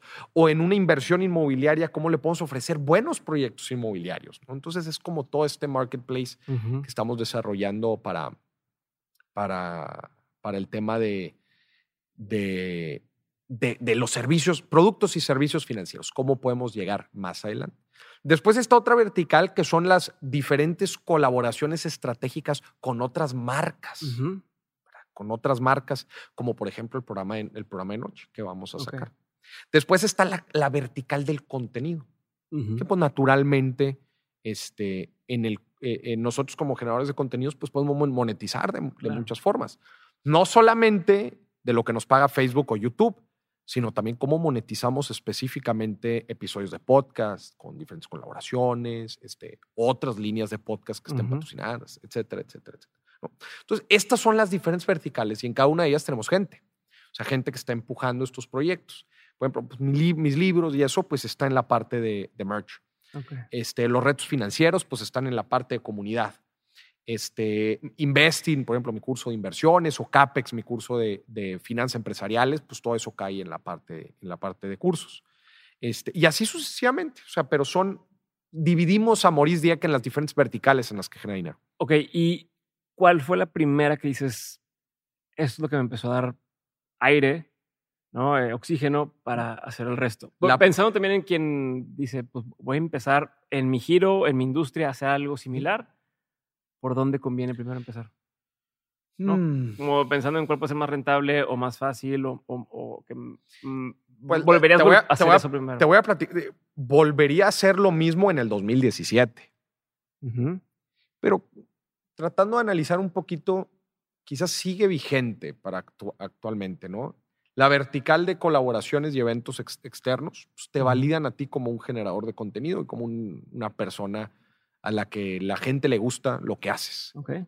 ¿no? Entonces, en un inicio a mí fue esa vertical la que me empezó a, a, a, dar o validar también el, Que, el, que tenía, el, que, el que tenía negocio. ¿no? Al final de cuentas, hay marcas allá afuera que quieren utilizar tu imagen, tu alcance, etcétera, para llegar a más gente. Entonces, por ahí empezó. Yo creo que iniciaría ahí. El tema de la monetización en redes sociales eh, toma tiempo, toma más tiempo este, YouTube es lento, Facebook igual es lento, necesitas ir creando comunidad poco a poco, merch y cursos ni se diga, o sea, necesitas pues tener una comunidad un poco más grande. Este, creo que, creo que eso sería. Ok, vamos a regresar a, ahorita dijiste, eh, la mentalidad. Yo tengo que cuidar mi mente porque pues de eso trabajas. ¿Qué haces tú para cuidarte? ¿Qué haces tú hoy en día para mantenerte chido de la cabeza? Define chido de la cabeza. Concentrado, poder seguir aprendiendo eh, en un estado de ánimo que te permita lograr lo que estás queriendo hacer, ¿no? Eh, o sea, no, que, no quemado, no de, por ejemplo, a mí me pasa a veces que vengo de Ciudad de México de grabar episodios y tengo un día, entre comillas, de cruda, ¿no? Porque es tanto el, lo que tengo que estar preparando para cada grabación, son de dos a tres grabaciones por día, termino y es un día de no quiero pensar. No, no quiero pensar, no quiero dedicarle a nada más que estar con mi familia, no me pregunten cosas de trabajo, no tengo juntas, nada, porque eso me da a mí mi aire para volver a empezar la siguiente semana. No sé tú si dices yo me cuido así, o como así, o hago esto, o hago esto otro para mantenerme sharp. Lo, importante, primero que hay que entender, es pues, las empresas invierten en activos que buscan que esos activos pues les genere negocio. Aquí el activo soy yo. Hemos delegado y hemos quitado mucha responsabilidad a Maurice Díaz como persona con estos equipos y con esta estructura, pero yo sigo siendo, pues al final de cuentas, el, activo, ¿no? Con eso en mente, pues tú debes de entender que hay que invertirle billete y tiempo a cuidar tu activo más importante, que eres tú. Entonces, por ejemplo, te voy a poner un ejemplo muy sencillo fui a hacer una gira a Guadalajara, en donde grabamos 16 episodios, uno tras otro, uno tras otro. En toda esta semana, pues, justo como platicas, terminas fundido. La siguiente semana me fui a Chicago con mis hermanos a destaparme, güey. Desinflar y llegas el lunes al tiro. ¿Verdad? Mantenerte educándote siempre, Siempre, siempre tienes que ser una persona. Si vendes conocimiento, tienes que ser una persona de conocimiento. Constantemente. Un libro y un curso a la vez. Siempre, siempre. Todos los días, todos los días, todos los días. Pues eso te mantiene nutrido. Los fines de semana, pues si no, si, si no salimos hoy, pues no salimos. Y si, y si este, hay que dedicarnos este día a tirar solamente flojera, hagámoslo. Y hay que comer bien, hay que dormir bien. Yo soy muy estricto para el tema de la dormida. Muy estricto. Si yo siento, si yo siento que no he dormido lo suficiente, o sea, a mí me, me, híjole, güey, no sabes, me molesta el levantarme y decir, no estoy descansado. Te vas a dormir. Cancelo todo lo que tenga en la noche y, me, y, obtengo mi baby sleep ese día. Ok. No, no me voy a dormir porque ya no se puede, pero pero sí soy muy estricto con eso y, y cancelo, güey, eventos, cumpleaños, cancelo de todo tipo de eventos porque, güey, pues soy yo. Así como apagas la máquina en las noches para que se enfríen, hay que apagarla acá también y ser muy cuidadoso. Así como le das mantenimiento a las máquinas, hay que darle mantenimiento a esta máquina. ¿Tienes una rutina de noche o una rutina así como para empezar tu día? digas, eh, eh, así hago mi En la noche no. En la noche no. Sí, o sea, leo. Al final me, me, ayuda para ya apagar los motores. Eh, en la mañana me gusta hacer ejercicio en la mañana porque es lo que me mantiene activo. Este. Me gusta desayunar bien. Fuera de eso, me gusta levantarme temprano. Soy un, soy un early bird. O sea, la neta, me levanto entre seis, seis y media. O sea, me gusta estar sharp desde, desde temprano. Así es mi biología. Entonces, este, siento que le gano tiempo al tiempo. Sí. Entonces. A ver, tengo varias preguntas. A ver. tengo que dejar de decir esa muletilla porque siempre yo tengo preguntas y todo, todo el podcast son preguntas. Entonces no sé por qué tengo que decir, tengo varias preguntas, pero eh, ahí te va, Maurice ahorita decías, bueno, hace ratito decías, me estoy regresando a las preguntas que tenía hace rato que te decía. Eh, decías, em, por un lado trabajaste en, en, la presencia tuya, o sea, en que te estuvieran viendo, que, que te dieran las credenciales para generar esta confianza. Pero por otro lado, casi todos los días había cosas nuevas online, tuyas, ¿no? Eh, o en Instagram o el podcast o tal la duda que siempre me dicen y que también yo a veces tengo es cómo es para que no se te acabe el, la información. O sea, ¿qué ¿por cuántos ángulos puedes hablar del mismo tema? O, cuántas formas tienes de... Porque no es lo mismo que fuera, ah, vamos a hablar de innovación, ¿no? Entonces cada día hay un experimento nuevo, una cosa nueva, tal. Finanzas personales hay ciertos principios y, y pues de ahí pues no sé si puedas inventarte más principios. Quiero entender un, poco. Échame un tema. Quiero, quiero, aprender un poco cómo lo haces. Aviéntame un tema. ¿Un tema en qué sentido? El que quieras de finanzas personales. De finanzas personales. Mm. Inversiones, economía, negocios, lo Seguros. Que quieras. Seguros. Muy bien. El proceso para seleccionar un seguro. Los conceptos más importantes para seleccionar un seguro. Los grandes errores que comete la gente al seleccionar un seguro. Las principales aseguradoras. La historia de los seguros. Em, casos, casos de éxito y de fracaso utilizando seguros, este, em, creencias relacionadas a los seguros, seguros no, no, este, seguros extraños como el seguro de perro, el seguro de hombre clave, seguro, este, eh, me acordé lo de los trucos que usan los bancos para tener tarjetas de crédito. Sí, me acuerdo. Eh, cómo funciona la industria de los seguros y ahí nos conectamos con otros números. Cómo funciona la teoría de los big numbers, que es cómo funcionan las aseguradoras. Este, cómo los, cómo los seguros hicieron que tronara el mercado inmobiliario en Estados Unidos en el 2008. Este, cómo el seguro te puede no, ¿Cuántos te dije? Más de 10. Ahora multiplícalo esos 10 por todos los temas que existen de finanzas personales. Pero ¿y cómo, cómo eliges por cuáles irte? Uno, y cómo te preparas para cada uno, porque no es lo mismo, como acabas de decir, un montón de cosas que probablemente de muchas todavía no sepas, claro. Eh, pero la gente quiere saber. Pues hay, que, hay que hacer jale. me gustaría nomás que me recorrieras un poco el proceso de. Ya. Así es mi proceso de decir, cada video que sale pasa por estos pasos. Sí, este la neta, el, tema que nosotros seleccionamos, digo, ya somos un equipo ahí en la parte de contenido, pero el tema, el tema que seleccionamos es, este, acuérdate también que el tema de las finanzas es muy temporal. Eh, ¿Cíclico? Es, atemporal y cíclico. Ok. ¿Verdad? Atemporal, pues porque no pasa de moda, ¿va? La gente tiene que pagar impuestos todos los años, pero no siempre paga impuestos. Entonces, oye, pues dependiendo las fechas. Diciembre, regalos Noviembre, el buen fin. Octubre, Halloween.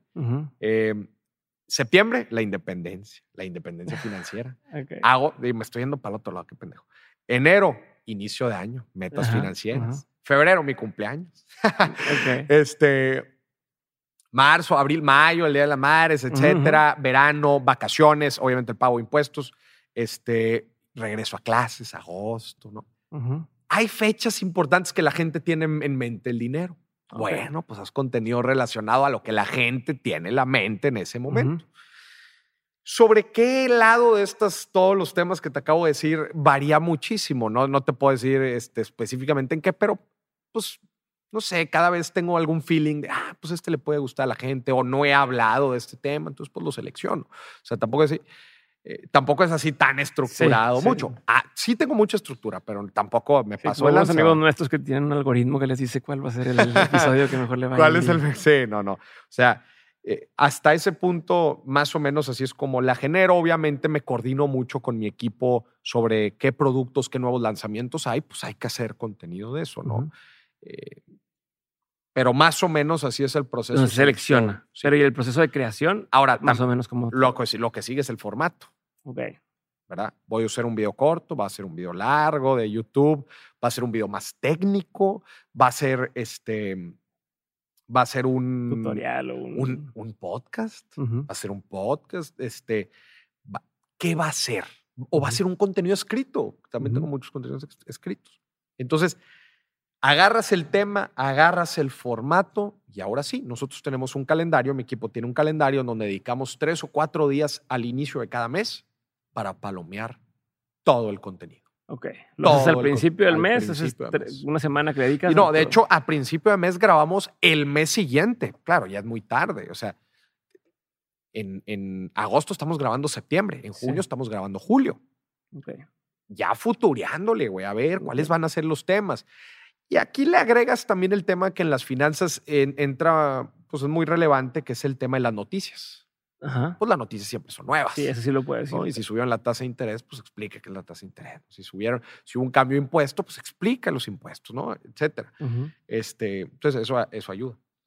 Eh, entonces, así nos, nos, calendarizamos. Lo único que no va bajo, calendarizado, bajo calendario es el podcast. Eso sí va muy de la mano a los proyectos, a los eventos, a los, a los a la gente que quieras conocer. A las giras, a las gentes que quieran conocer y al, y al tuitazo o a Instagramazo que sucede. Sí, sí, sí.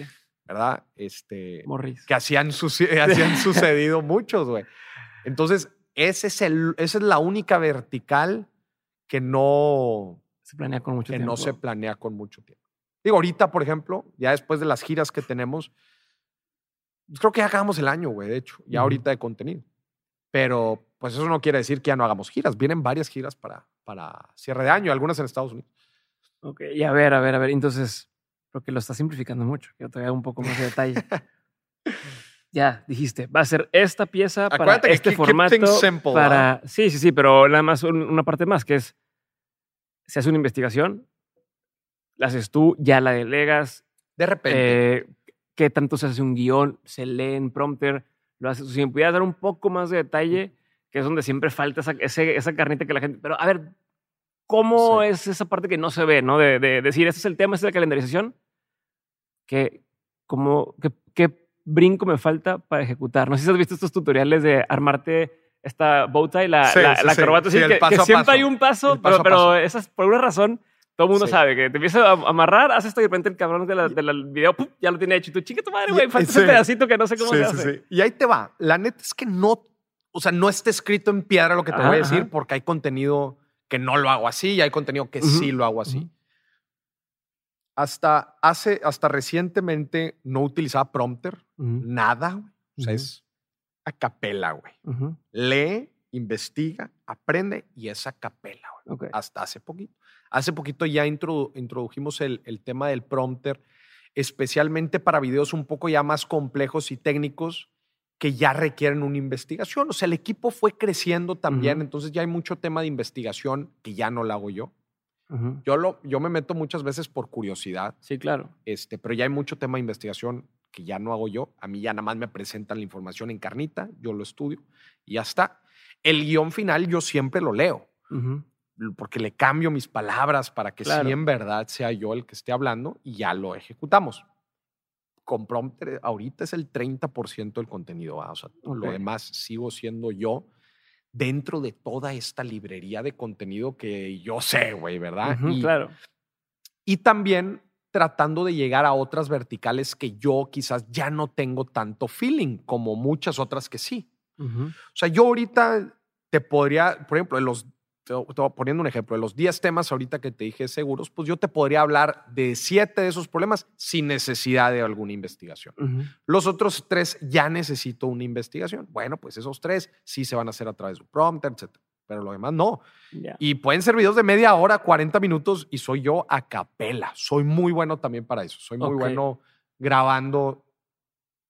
Eh, Así lo que. Improvisando. A ver, y entonces, estoy hablando con otra persona que tuve en el podcast. Decíamos, pues, platicaba de lo difícil que es cuando tu esquema de trabajo es con un equipo. No es lo mismo cuando eres esta persona que sube videos a YouTube, pero no, yo hago todo. Yo investigo, yo grabo, yo edito, yo tal. A lo mejor no es tan escalable, pero es muy fácil de controlar, entre comillas. este es el ángulo que quiero dar, esto es lo que quiero decir, y ahí está. Correcto. Cuando ya tienes un equipo que se involucra, ¿cómo le has hecho tú para que tu equipo entienda tu voz o darte a entender de, ok, quiero que me investigues de los seguros, pero bajo este ángulo, no me des el artículo típico que aparece en la revista tal, eh, ¿no? O sea, ¿cómo, lo has ido te tienes que involucrar. entrenando? Eh, Está muy cañón si no te involucras, o sea, y soy muy estricto con mi equipo, especialmente con el, con el equipo que soy más estricto es con el de contenido, obviamente. Y cuando me entregan algo que no, va para atrás errores de ortografía, va para atrás. O sea, eso soy muy estricto en esa parte. Este, y, y lo que trato de acompañarlos. Y también trato de entender su posición, ¿verdad? O sea, es gente que no tienen el expertise que yo tengo, no tienen el feeling de las palabras como yo lo tengo. O sea, por ejemplo, últimamente hemos batallado un poco para aterrizar los guiones a que se escuchen ya hablados. Y yo lo que les digo, imagíname hablando. Y hace el guion así. porque así es como yo lo hago. Yo me imagino hablando y así es como lo estoy escribiendo. Y yo sé que no es fácil, pero pues trato de acompañarlos en el proceso. Oye, a ver, este, bueno, no sabes qué investigar de este tema, yo te voy a dar los bullets. Investiga esto, esto y esto o ya me lo da, oye, me faltaron estos datos. Yo me tengo que meter mucho esa parte. O sea, sí los acompaño mucho porque necesitan ese know-how que muchas veces no lo tienen. Y muchas veces me sorprenden con cosas que yo no estaba esperando investigar. Y digo, ah, madres, esto está con madre. Vamos a meterlo así. Pero pues es acompañándoles mucho. No, y, y, es una tarea también de todos los días. O sea, Perfecto. ¿Con cuánta gente trabajas en tu equipo? ¿En cuál equipo? Digo, en, general en estas verticales, en estas verticales somos como 20 personas. Somos como 20, 21, 22. Más los socios. ¿Y tú contratas a toda la gente? No, yo no los contrato. O sea, ya hay un proceso de reclutamiento. Yo hablo con muchos, especialmente en las áreas en donde son más críticas. Por ejemplo, en la parte de contenido, pues sí, yo, yo contrato a todos. Pero ya en muchas otras no. Soy muy bueno para delegar esa parte y también soy muy bueno para exigir o sea, a ver, por ejemplo. Este, pues en el tema de rendición de cuentas, ¿qué es lo que quiero ver? ¿Cuáles son los indicadores que quiero ver? Este, cómo armar juntas, estructuras. Todo eso es ya como opera una empresa. Bueno, pues es que Maurice se convirtió en una empresa. Exacto. Entonces, eso, pues yo tengo otros socios que son más administradores de la empresa. Ya. Yo no administro Maurice Ok. ¿Y cómo le haces para que ese equipo tenga el mismo sentido de urgencia que tú? Exigiendo, güey. Sí, no manches. pero, pero, ¿cómo es ese exigir? O sea, eh, oigan, pilas y. Vamos a tener juntas y exigiendo, a ver, esta información, oigan, esta información no está aquí. Y, no todos, y quien no logra eso, pues no. Y otra vez, no todos tienen el, no, el know-how y el expertise. Yo vengo de toda una carrera en consultoría, güey, que me da muchas herramientas en el tema administrativa y, y desarrollo de negocio. Pero yo les he ido enseñando. O sea, mucha de la parte administrativa, los reportes, yo los diseñé, yo se los puse. Les dije, esto es lo que vamos a ver. Y esto es cómo nos vamos a juntar. ¿Por qué no hemos revisado esto? Pues lo deberíamos de estar revisando. Y la gente pues tiene una capacidad de aprendizaje también. No digo que yo todo lo he puesto sobre la mesa, obviamente no todo es construcción mía, mi equipo ha construido mucho y de hecho También te podría decir que uno de los grandes secretos, güey, para crecer y para poder desarrollar todos los proyectos que estoy desarrollando, tener la capacidad económica que ya después de un tiempo ya este, da para poder dar todos estos proyectos sin ningún problema y probar y equivocarte, etcétera, se han dado a que me he sabido, me he sabido asociar y que estos socios son lo suficientemente efectivos al momento de operar un monstruo llamado empresa y yo poderme concentrar en lo que agrega valor. Sin eso estaría muy cabrón. Muy cabrón.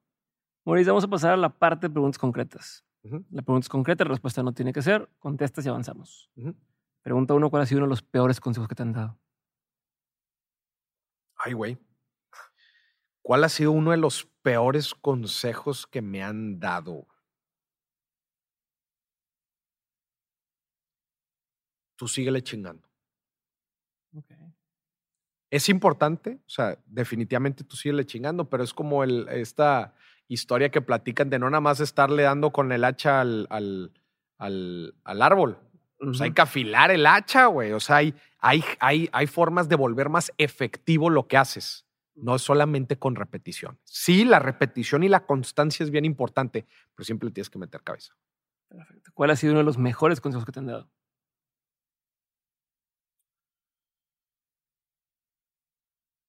Uno de los mejores consejos que me han dado es definitivamente tienes que tener el equipo correcto. Y lo mencionan una y otra vez y grandes personas exitosas, todos, todos, todos, repiten lo mismo. Todos te van a decir, es el equipo, es el equipo. A ver, entonces con más sentido voy a volver a insistir en cómo, qué criterios usas para elegir quién, quién trabaja contigo y quién no. Sea socios o sea eh, personas, colaboradores y demás. ¿En qué te fijas para decir, quiero trabajar con esa persona o que esa persona trabaje en mi proyecto? Primero que nada, hablemos de los socios, que es ahí es donde empieza prácticamente todo, güey. O sea, un socio, ni uno de estos ha sido socios capitalistas, así de que, ah, metieron lana en la marca y ya está. No, todos han sido de valor agregado, güey. Es decir, ¿qué puedo hacer yo y qué, qué puedo hacer otra persona? Y cómo eso va a ayudar a crecer la marca. Si puede hacer cosas que no van a ayudar a crecer la marca, de nada sirve. Gente que tiene la misma visión, gente que tiene el mismo sentido de urgencia y la, la, misma ética laboral, definitivamente, que es importante. Y el rush. O sea, güey, la neta, si me vieras trabajar, güey, todos los días, güey, chingándole, güey. Todos los días chingándole. Yo espero que mis socios sean igual. Soy muy exigente con mis socios, muy exigente, porque yo porque estoy dando parte de mi empresa, güey. De mí, de mi marca, de mi persona, güey. Una cosa también que nos ha funcionado mucho es que yo soy 100% transparente. Tú me estás hablando ahorita, güey. Ahorita van a apagar las cámaras y vamos a seguir cotorreando de la misma forma, güey. Soy el mismo, güey. Porque yo cuando empecé este proyecto dije, yo quiero ser yo, güey. Nada de estar aparentando y la chingada. Quiero ser yo. Quiero ser yo. Entonces, eso es lo que exijo a mis socios. Vas a tener tú un pedazo de Maurice Dieck pues vas a estar como Maurice Dieck. En chinga, güey. Y eso es lo que exijo. Y en mi equipo de trabajo, gente que se echa para adelante. Cualquier persona que ha tenido equipos, güey, fácilmente puedes identificar cuando una persona está haciendo su mayor esfuerzo y además está siendo efectiva en lo que hace, es buena haciendo. ¿Sabes cuál es un gran indicador? Gran indicador. Cuando yo estaba en consultoría, güey, y yo quería avanzar de puesto, ¿Sabes lo que empecé a hacer? El jale de mi jefe. Te voy a poner un ejemplo. Yo tenía que hacer un análisis y mi jefe tenía que hacer una presentación. Adivina qué hacía yo. El análisis y la presentación. Entonces yo llegaba con mi jefe y le decía, ya estamos. ¿Qué onda? Échale una revisada, porque estoy seguro que esto te va a quitar tiempo a ti, que lo puedes dedicar a otra cosa que igual va a agregar valor al proyecto. Yo le quitaba el, el jale a mi jefe. Pues, cuando se juntaban y decían, oigan, ascendemos a morir. Ah, cabrón, pues no estaba ya ascendido. No, pues súbelo, güey. Así, güey. Seguramente te ha tocado en tu equipo y seguramente a la gente que nos está viendo le ha tocado en su equipo. Gente que entrega otra vez más de lo que se espera. Y que te trae soluciones, no que te trae más problemas. Más por, oye, ¿cómo ah, Me solucionas esto, me solucionas. Proactiva, güey. Llegas a un lugar a agregar valor. Eso es lo que quieres hacer. Sí. Hay gente que no, nada más hasta aquí porque aquí es hasta donde doy. Especialmente cuando somos jóvenes. Sí, el dinero es una parte importante, pero no muchos, este, o sea, no tienen las responsabilidades de hijos, de una familia, etcétera. Hazlo por aprender. Entonces te están pagando por aprender. Aprende más y, y aprender muchas veces recae en nosotros mismos. Si tú quieres, puedes aprender hasta aquí, pero si tú también quieres, puedes aprender hasta acá. Y nada más depende de eso, pura actitud, pura actitud. Ese es este, un poco de, cómo yo y de, cómo, el, cómo le exijo a mi equipo. Eh, y nomás otra pregunta antes de seguir. Eh, no es lo mismo trabajar para una marca, como decir, eh, un banco, una cosa más general, a decir, ah, estoy trabajando para hacer más grande el nombre de esta persona. ¿Cómo evitas que eso sea un problema o un conflicto? O, un, o igual de pronto no sé si te pasa gente que digas, es que esta persona también quiere estar en el foco. Eh, o no sé si me estoy explicando. va a sonar muy romántico lo que te voy a decir, güey, pero es cierto. Toda la gente que está en mi equipo no está en Maurice Diego. Están en un, en un movimiento para transformar la educación financiera en Latinoamérica. Y todos lo entienden muy bien. Te voy a platicar la historia de una de las personas de más confianza, de mayor confianza que está en mi equipo hoy, de mayor confianza, que ha ido creciendo de una forma brutal. Ella cuando la fuimos a, a reclutar, llega con nosotros a la entrevista y me dice, Moris, te soy sincera. Yo vengo aquí de pura cortesía. Yo ya tengo contrato con otra empresa. Yo ya, o sea, yo, em, yo empiezo ya en unos días, pero bueno, quería venirte a escuchar, quería platicar contigo. Bueno, le dije, no, hombre, mamacita, te voy a hacer garras. Y le vendí el proyecto, le vendí lo que estábamos empezando, el movimiento, güey, todo el potencial que podemos hacer. Y le dije, las empresas ahí están. Tú aquí te estás trepando algo que en unos años vas a ver a dónde vamos a llegar. Y estamos transformando la vida de las personas. Bla, bla, bla, bla, bla. Sí, porque lo crees. Todo porque lo creo. Y lo sigo diciendo hoy en día. Terminó la entrevista. Y me dijo, oye, este, bueno, ¿y, qué pedo? y, y, a, y, a, cómo y a cuándo. Y a cómo y a cuándo. Esa persona entró la semana siguiente y es de las personas que nos ha acompañado en este camino. Y hoy en día me recuerda todos los días lo que le dije, lo que le dije esa tarde. Me dije, nosotros, me dice, nosotros estamos, y muchas veces en proyectos y, y, ella tiene una gran cuchara en todo lo que sucede dentro de la empresa. Y a mí dice, Maurice, acuérdate, nosotros estamos aquí para transformar la vida de la gente. Todos los que estamos ahí traemos la misma bandera. Y yo me he encargado de hacerlo así. Muchas veces la gente se queja de la famosa misión y visión de las empresas, sí, porque se ha vuelto un súper cliché, güey. Pero por algo existieron y todo tiene que tener una visión y esa visión es lo que tú le imprimes a la gente y ellos van contigo en el barco, güey. Güey, podría decir que el 70% del contenido que ven en redes, más, güey, el 80% del contenido que ven en redes ya ni lo publico yo, ni lo selecciono yo, ya no estoy yo, güey. Solamente lo que grabo yo de mi celular, eso es lo que se sube. Pero ya la gente, lo que ven en las diferentes redes sociales, inclusive en el, en el podcast, etcétera, yo ya no tengo ni mano, güey. Ya. Pero sé que todo está encaminado hacia donde mismo, sé que todos van hacia la misma visión. Y si el equipo no lo entiende eso, güey, va a ser bien complicado la retención, el que se haga bien el trabajo y el que también vayan construyendo hacia donde mismo. Muchas de las ideas, proyectos que tengo ahorita no los saqué yo. Mucha gente ya dentro de mi equipo conocen también el movimiento que, que Sí, saben a dónde, a dónde quieren llegar, que pueden proponer por aquí. Mi equipo ha logrado la meta de ahorro de los 100 mil pesos varias veces. Y eso también a mí me dice, madres, güey, jala. o sea, si tu gente más cercana no lo está logrando, entonces, ¿qué onda, güey? No, pues sí, sí, sí lo está logrando. Me regreso a las preguntas. ¿Qué opinión tienes que poca gente comparte contigo? ¿Qué opinión tienes que poca gente comparte contigo? Una opinión no muy popular que tengas. Una opinión no muy popular. Híjole, güey. Híjole, me la pusiste muy cabrón, a ver. Una opinión que tenga. De estas que estés en una cena y la das, se polariza la mesa. Ay, güey. Este.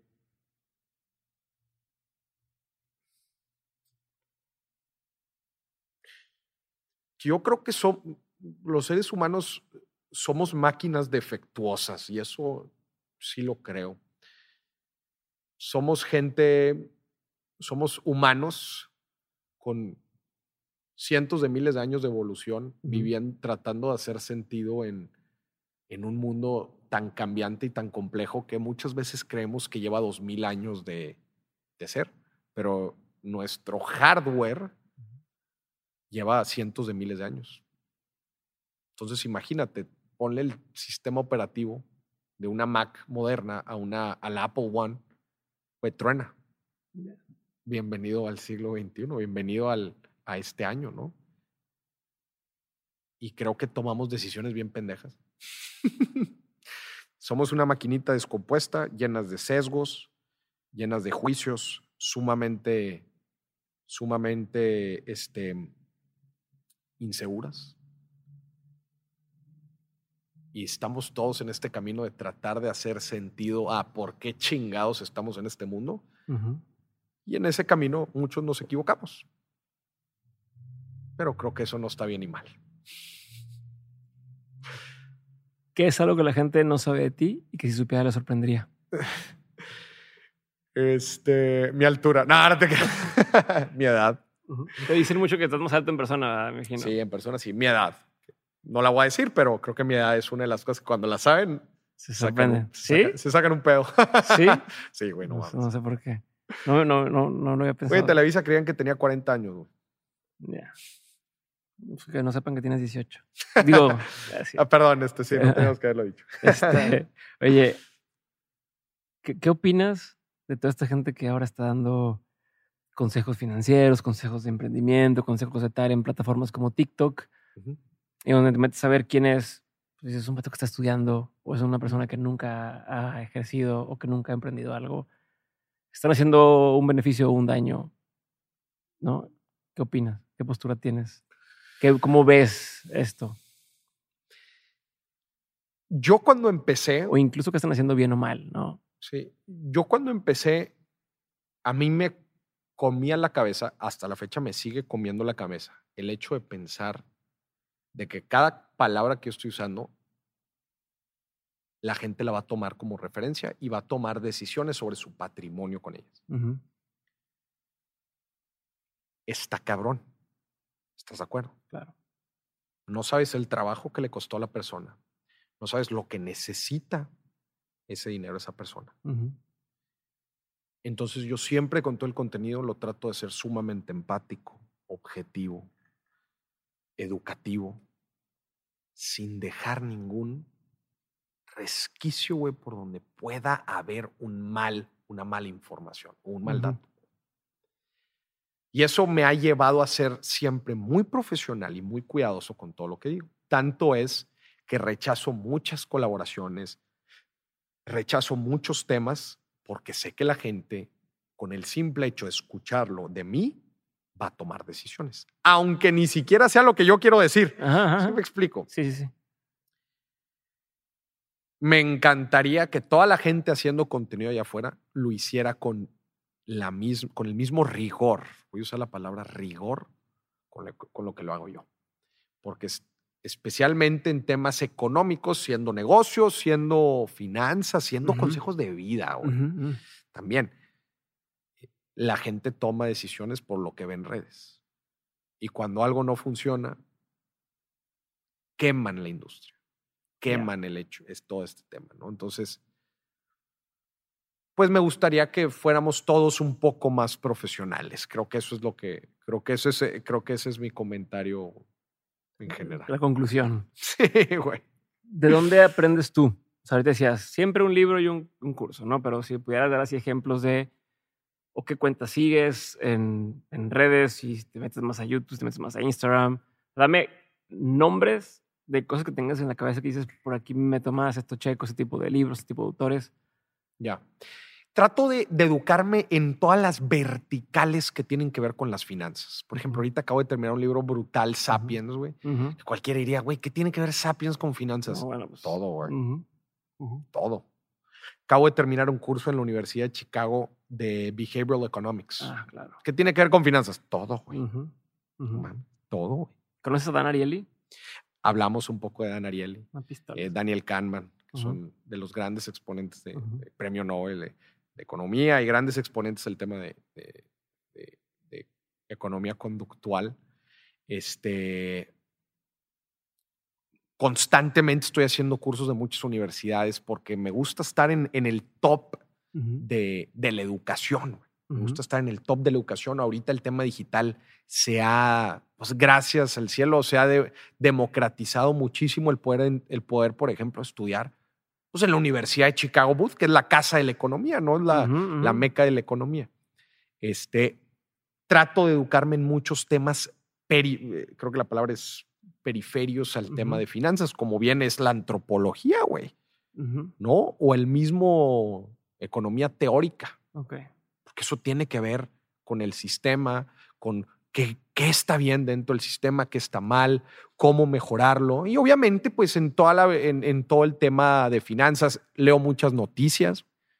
Leo muchas noticias desde Yahoo Finance este, hasta The Wall Street Journal, hasta un The Economist, hasta un financiero, ¿no?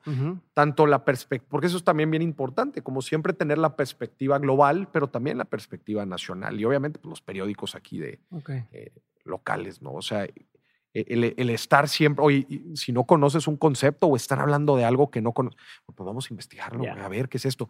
Eso es, eso es un ejercicio bien importante, léete las noticias y que la, y después de leerlas, las tienes que entender al 100%. Si hubo algo en esa noticia que no entendiste, investigalo. Hasta que la entiendas al 100. Es como estar leyendo libros, güey. Son las noticias. Estás llenando los huequitos y te aseguro que después de un año de hacer este ejercicio todos los días, güey, te vas a volver una máquina asesina. Vas a entender completamente todos los, todos los, los conceptos. Y obviamente la calle, güey. La calle. No sabes lo delicioso, güey, lo provechoso y lo enriquecedor que fue la serie Emergencia Financiera. No, no, no, güey. Una chulada. Puedes aprender tanto en cursos, puedes aprender tanto en libros, puedes... El feeling, papá. El estar con la familia, güey, que te platiquen, que los veas, que veas cómo cambia, güey que veas cómo tu consejo, güey, a la siguiente semana son otros. Ya. es algo tangible, es algo real. Experiencias. Eso no tiene precio.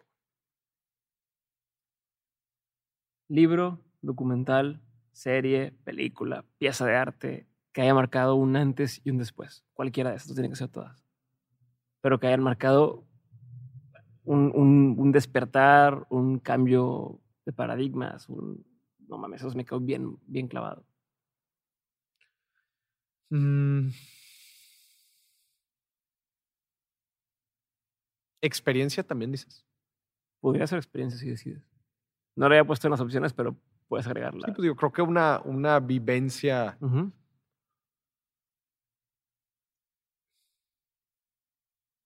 Cuando cuando voy a, cuando fui la primera vez a Televisa Monterrey y aparezco por primera vez y me dice el productor, oye, ¿no te interesaría ser conductor? Ahí dije, no hay nada que me pueda detener al Chile. La primera vez que fui, me ofrecieron un jale de conductor. Dije, de aquí no me para nadie. Le dije, conductor no, pero si quieres hacer un programa de finanzas, lo hacemos con mucho gusto. Ese momento fue un gran parteaguas en mi... Y eso, eso te estoy diciendo que fue cuatro meses de haber empezado. Ok, no, fue rápido. Me, habló de la, me hablaban de la tele, obviamente, güey, chingada. Eso necesita señales, güey, para ir avanzando y para seguirle chingando. Sí, esos hitos y, cositas que te van marcando. Y, Esa fue una Te dan ese empujón de no, sí, sí es por aquí, sí es, por, aquí, es por aquí. Sí es por aquí, güey. Sí. Es por aquí. Dos preguntas más. Y acabamos. Si estoy empezando el día de hoy, soy alguien que te estoy escuchando, estoy empezando a hacer lo que tú estás haciendo, ¿no? Quiero empezar este camino en cualquier industria, ¿no? A lo mejor lo hago en el tema de la salud o en el tema igual de los seguros, de las finanzas, del marketing. Pues estoy empezando el camino que tú ya llevas más o menos avanzado. ¿Qué serían algunos de los principios o indicaciones que digas, mira, empieza por aquí, o haz tus primeros pasos, o no dejes de hacer esto? ese consejo que... En la generación de contenido dices, o sea, el, del posicionamiento, etcétera. Independientemente para empresas o para gente, creo que son dos, dos o sea, marcas personales, este, o negocios, creo que son dos consejos muy prácticos. Número uno, identifica bien dónde está la, ventana de alcance. O sea, las redes sociales cambian mucho, los algoritmos cambian un chorro, pero normalmente siempre hay una ventana de alcance, de exponencialidad en, el tema de, vistas. Cuando yo empecé era Facebook, Videos cortos, 3, 5 minutos. Ahorita son los videos cortos, los Reels, TikToks, etc. Identifica primero la ventana. Para cuando escuches este episodio, no sé si lo estás escuchando en el 2021, 2022, 2023 o en el 2030, identifícala. No sé cuál sea la ventana en ese momento, pero es una ciencia que está en movimiento. Dos, haz algo diferente haz algo diferente. Yo me, yo me he llegado a disfrazar. De robot, Me he disfrazado, me he llegado a disfrazar para llamarle la atención a alguien y diga, madres, güey, pues está con madre porque me ataco de risa y además aprendo. Uh haz algo diferente, alguien que no está haciendo nada. Es, creo que esos dos consejos, si yo fuera empezando, yo me diría a mí mismo esos dos. Así, última pregunta, Maurice, gracias por tu tiempo. Em, bueno, antes de la última, ¿qué viene? ¿Qué proyectos vienen? ¿El libro? Vienen cosas bien interesantes. Viene el, o sea, para el cierre de 2021. Viene, viene el libro, Los siete activos invisibles. Este, viene el nuevo reto de inversiones, 23 inversiones en un año. O sea, a lo largo de un año los voy a llevar a la gente paso a paso a invertir en 23 activos, desde obras de arte hasta oro, hasta la bolsa de valores, hasta un bien raíz, etcétera, etcétera, etcétera. Eh, vienen. ¿Cómo, ¿Cómo entran a eso? Maurice Dieck. Eh, em, échense una vuelta por mi, por mi página www.maurice.com. Ahí van a ver más información. Este, vienen también, espero que con el tema de la pandemia ya se aliviane tantito y vienen los eventos presenciales. Tengo varios seminarios pendientes. Este, Finanza en pareja. Vienen los seminarios de, de finanza en pareja, el de negocios, el de inversiones, vienen varios, pero ahora sí ya en formato presencial híbrido, donde viene, viene forma digital y también presencial. Este, viene pues este programa de noche que ya próximamente también estoy sacando un proyecto también en televisión nacional en donde quiero impulsar, ya no en un programa matutino, sino que estoy buscando un espacio en noticieros. O sea, los noticieros es algo que me llama mucho la atención. Este, esa parte, en la, consolidación de este marketplace que te platico de, productos y, servicios financieros. Este, seguir consolidando el podcast, dime si billetes, este, en diferentes formatos. Por ejemplo, pues ahorita estamos en un, eventos presenciales, después vienen giras, este, llegar cada vez a más, a más, a más alcance. Este, el podcast definitivamente es una, una parte importante. Eh, estamos lanzando también la agenda financiera, es otro, otro de los productos que estamos lanzando ahorita. Y bueno, pues en general creo que es eso, estamos empujando eh, estamos confiados, tenemos socios estratégicos importantes, este, tenemos alianzas que, que, nos van a ayudar en los próximos años pues, a, seguir, a seguir posicionando. O sea, eh, aquí el, trabajo pues, no acaba. O sea, al final de cuentas, como te decía, yo estoy en una constante búsqueda del nuevo reto, del nuevo reto, eh, y seguiremos trabajando en eso. Chingón. Maurice, última pregunta ahora, ¿sí? Ajá. De todo lo que has vivido, tanto en lo personal como en lo laboral, has tenido un montón de aprendizajes. Si tuvieras que quedarte con tres aprendizajes que quisieras tener siempre presentes, ¿cuáles serían? Tres aprendizajes. Que hayas tenido a lo largo de tu carrera profesional o personal, que digas, esto lo quiero tener siempre presente. Que no se me olviden estas tres cosas que me he aprendido en el camino, porque te ayudan a marcar el, rumbo. Ya, número uno, que en las metas siempre va a haber metas y siempre vamos a estar persiguiendo algo que, que, no se nos olvide aquello que nos da valor en nuestra vida, como bien puede ser la familia, una plática con algún amigo, etcétera. Como decir, estás muy bien siempre estar persiguiendo algo, pero que no se te olvide también ser agradecido y disfrutar de esos pequeños momentos, que a veces no son tan pequeños, pero de esos momentos que muchas veces se nos pasan tan rápido. Eso, número uno. Número dos, siempre ver la adversidad y los retos como eso, como unos retos. Yo a veces soy muy miedoso, muy inquieto con la, con la incertidumbre. Pero la neta es que la vida siempre me ha dado, siempre me ha dicho que se va a escuchar bien trillado, pero lo que no mata te fortalece, ¿no? Entonces, siempre más allá de la incertidumbre vienen cosas buenas o malas. Buenas te hacen crecer, malas te hacen crecer aún más. Entonces, embrace uncertainty. No, eso número dos. Y número tres, nunca dejes de hacer lo que te, lo que te haga sentir vivo. Es un poco complicado, pero creo que dentro de nosotros sabemos qué es lo que nos hace sentir vivo. A mí me hace sentir vivo el compartir, el estar en un foro, en un escenario. Eso me hace sentir vivo, me hace vibrar. Te voy a decir algo, a mí me pasa, hasta hace poco lo, lo empecé, de hecho en pandemia lo empecé a sentir como que llevaba ratos eh, eh, en, en, formas digitales, así, como que sentía que, ay, algo me faltaba. Y luego me invitan a dar una TED en Querétaro y voy a, Querétaro. Eso fue el, un evento, el primer evento presencial en pandemia.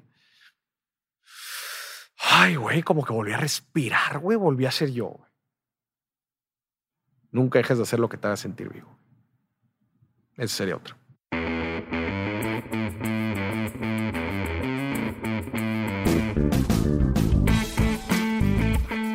Gracias por haber escuchado el episodio de hoy. Si te gustó, por favor, hazme saber a mí y también hazle saber a Maurice que te gustó, etiquetándolo como arroba en Instagram y en otras plataformas puedes hacérmelo saber a través de comentarios, mensajes, etc. Yo leo todo y me encantaría tener tu retroalimentación y saber qué es lo que más te gustó del episodio.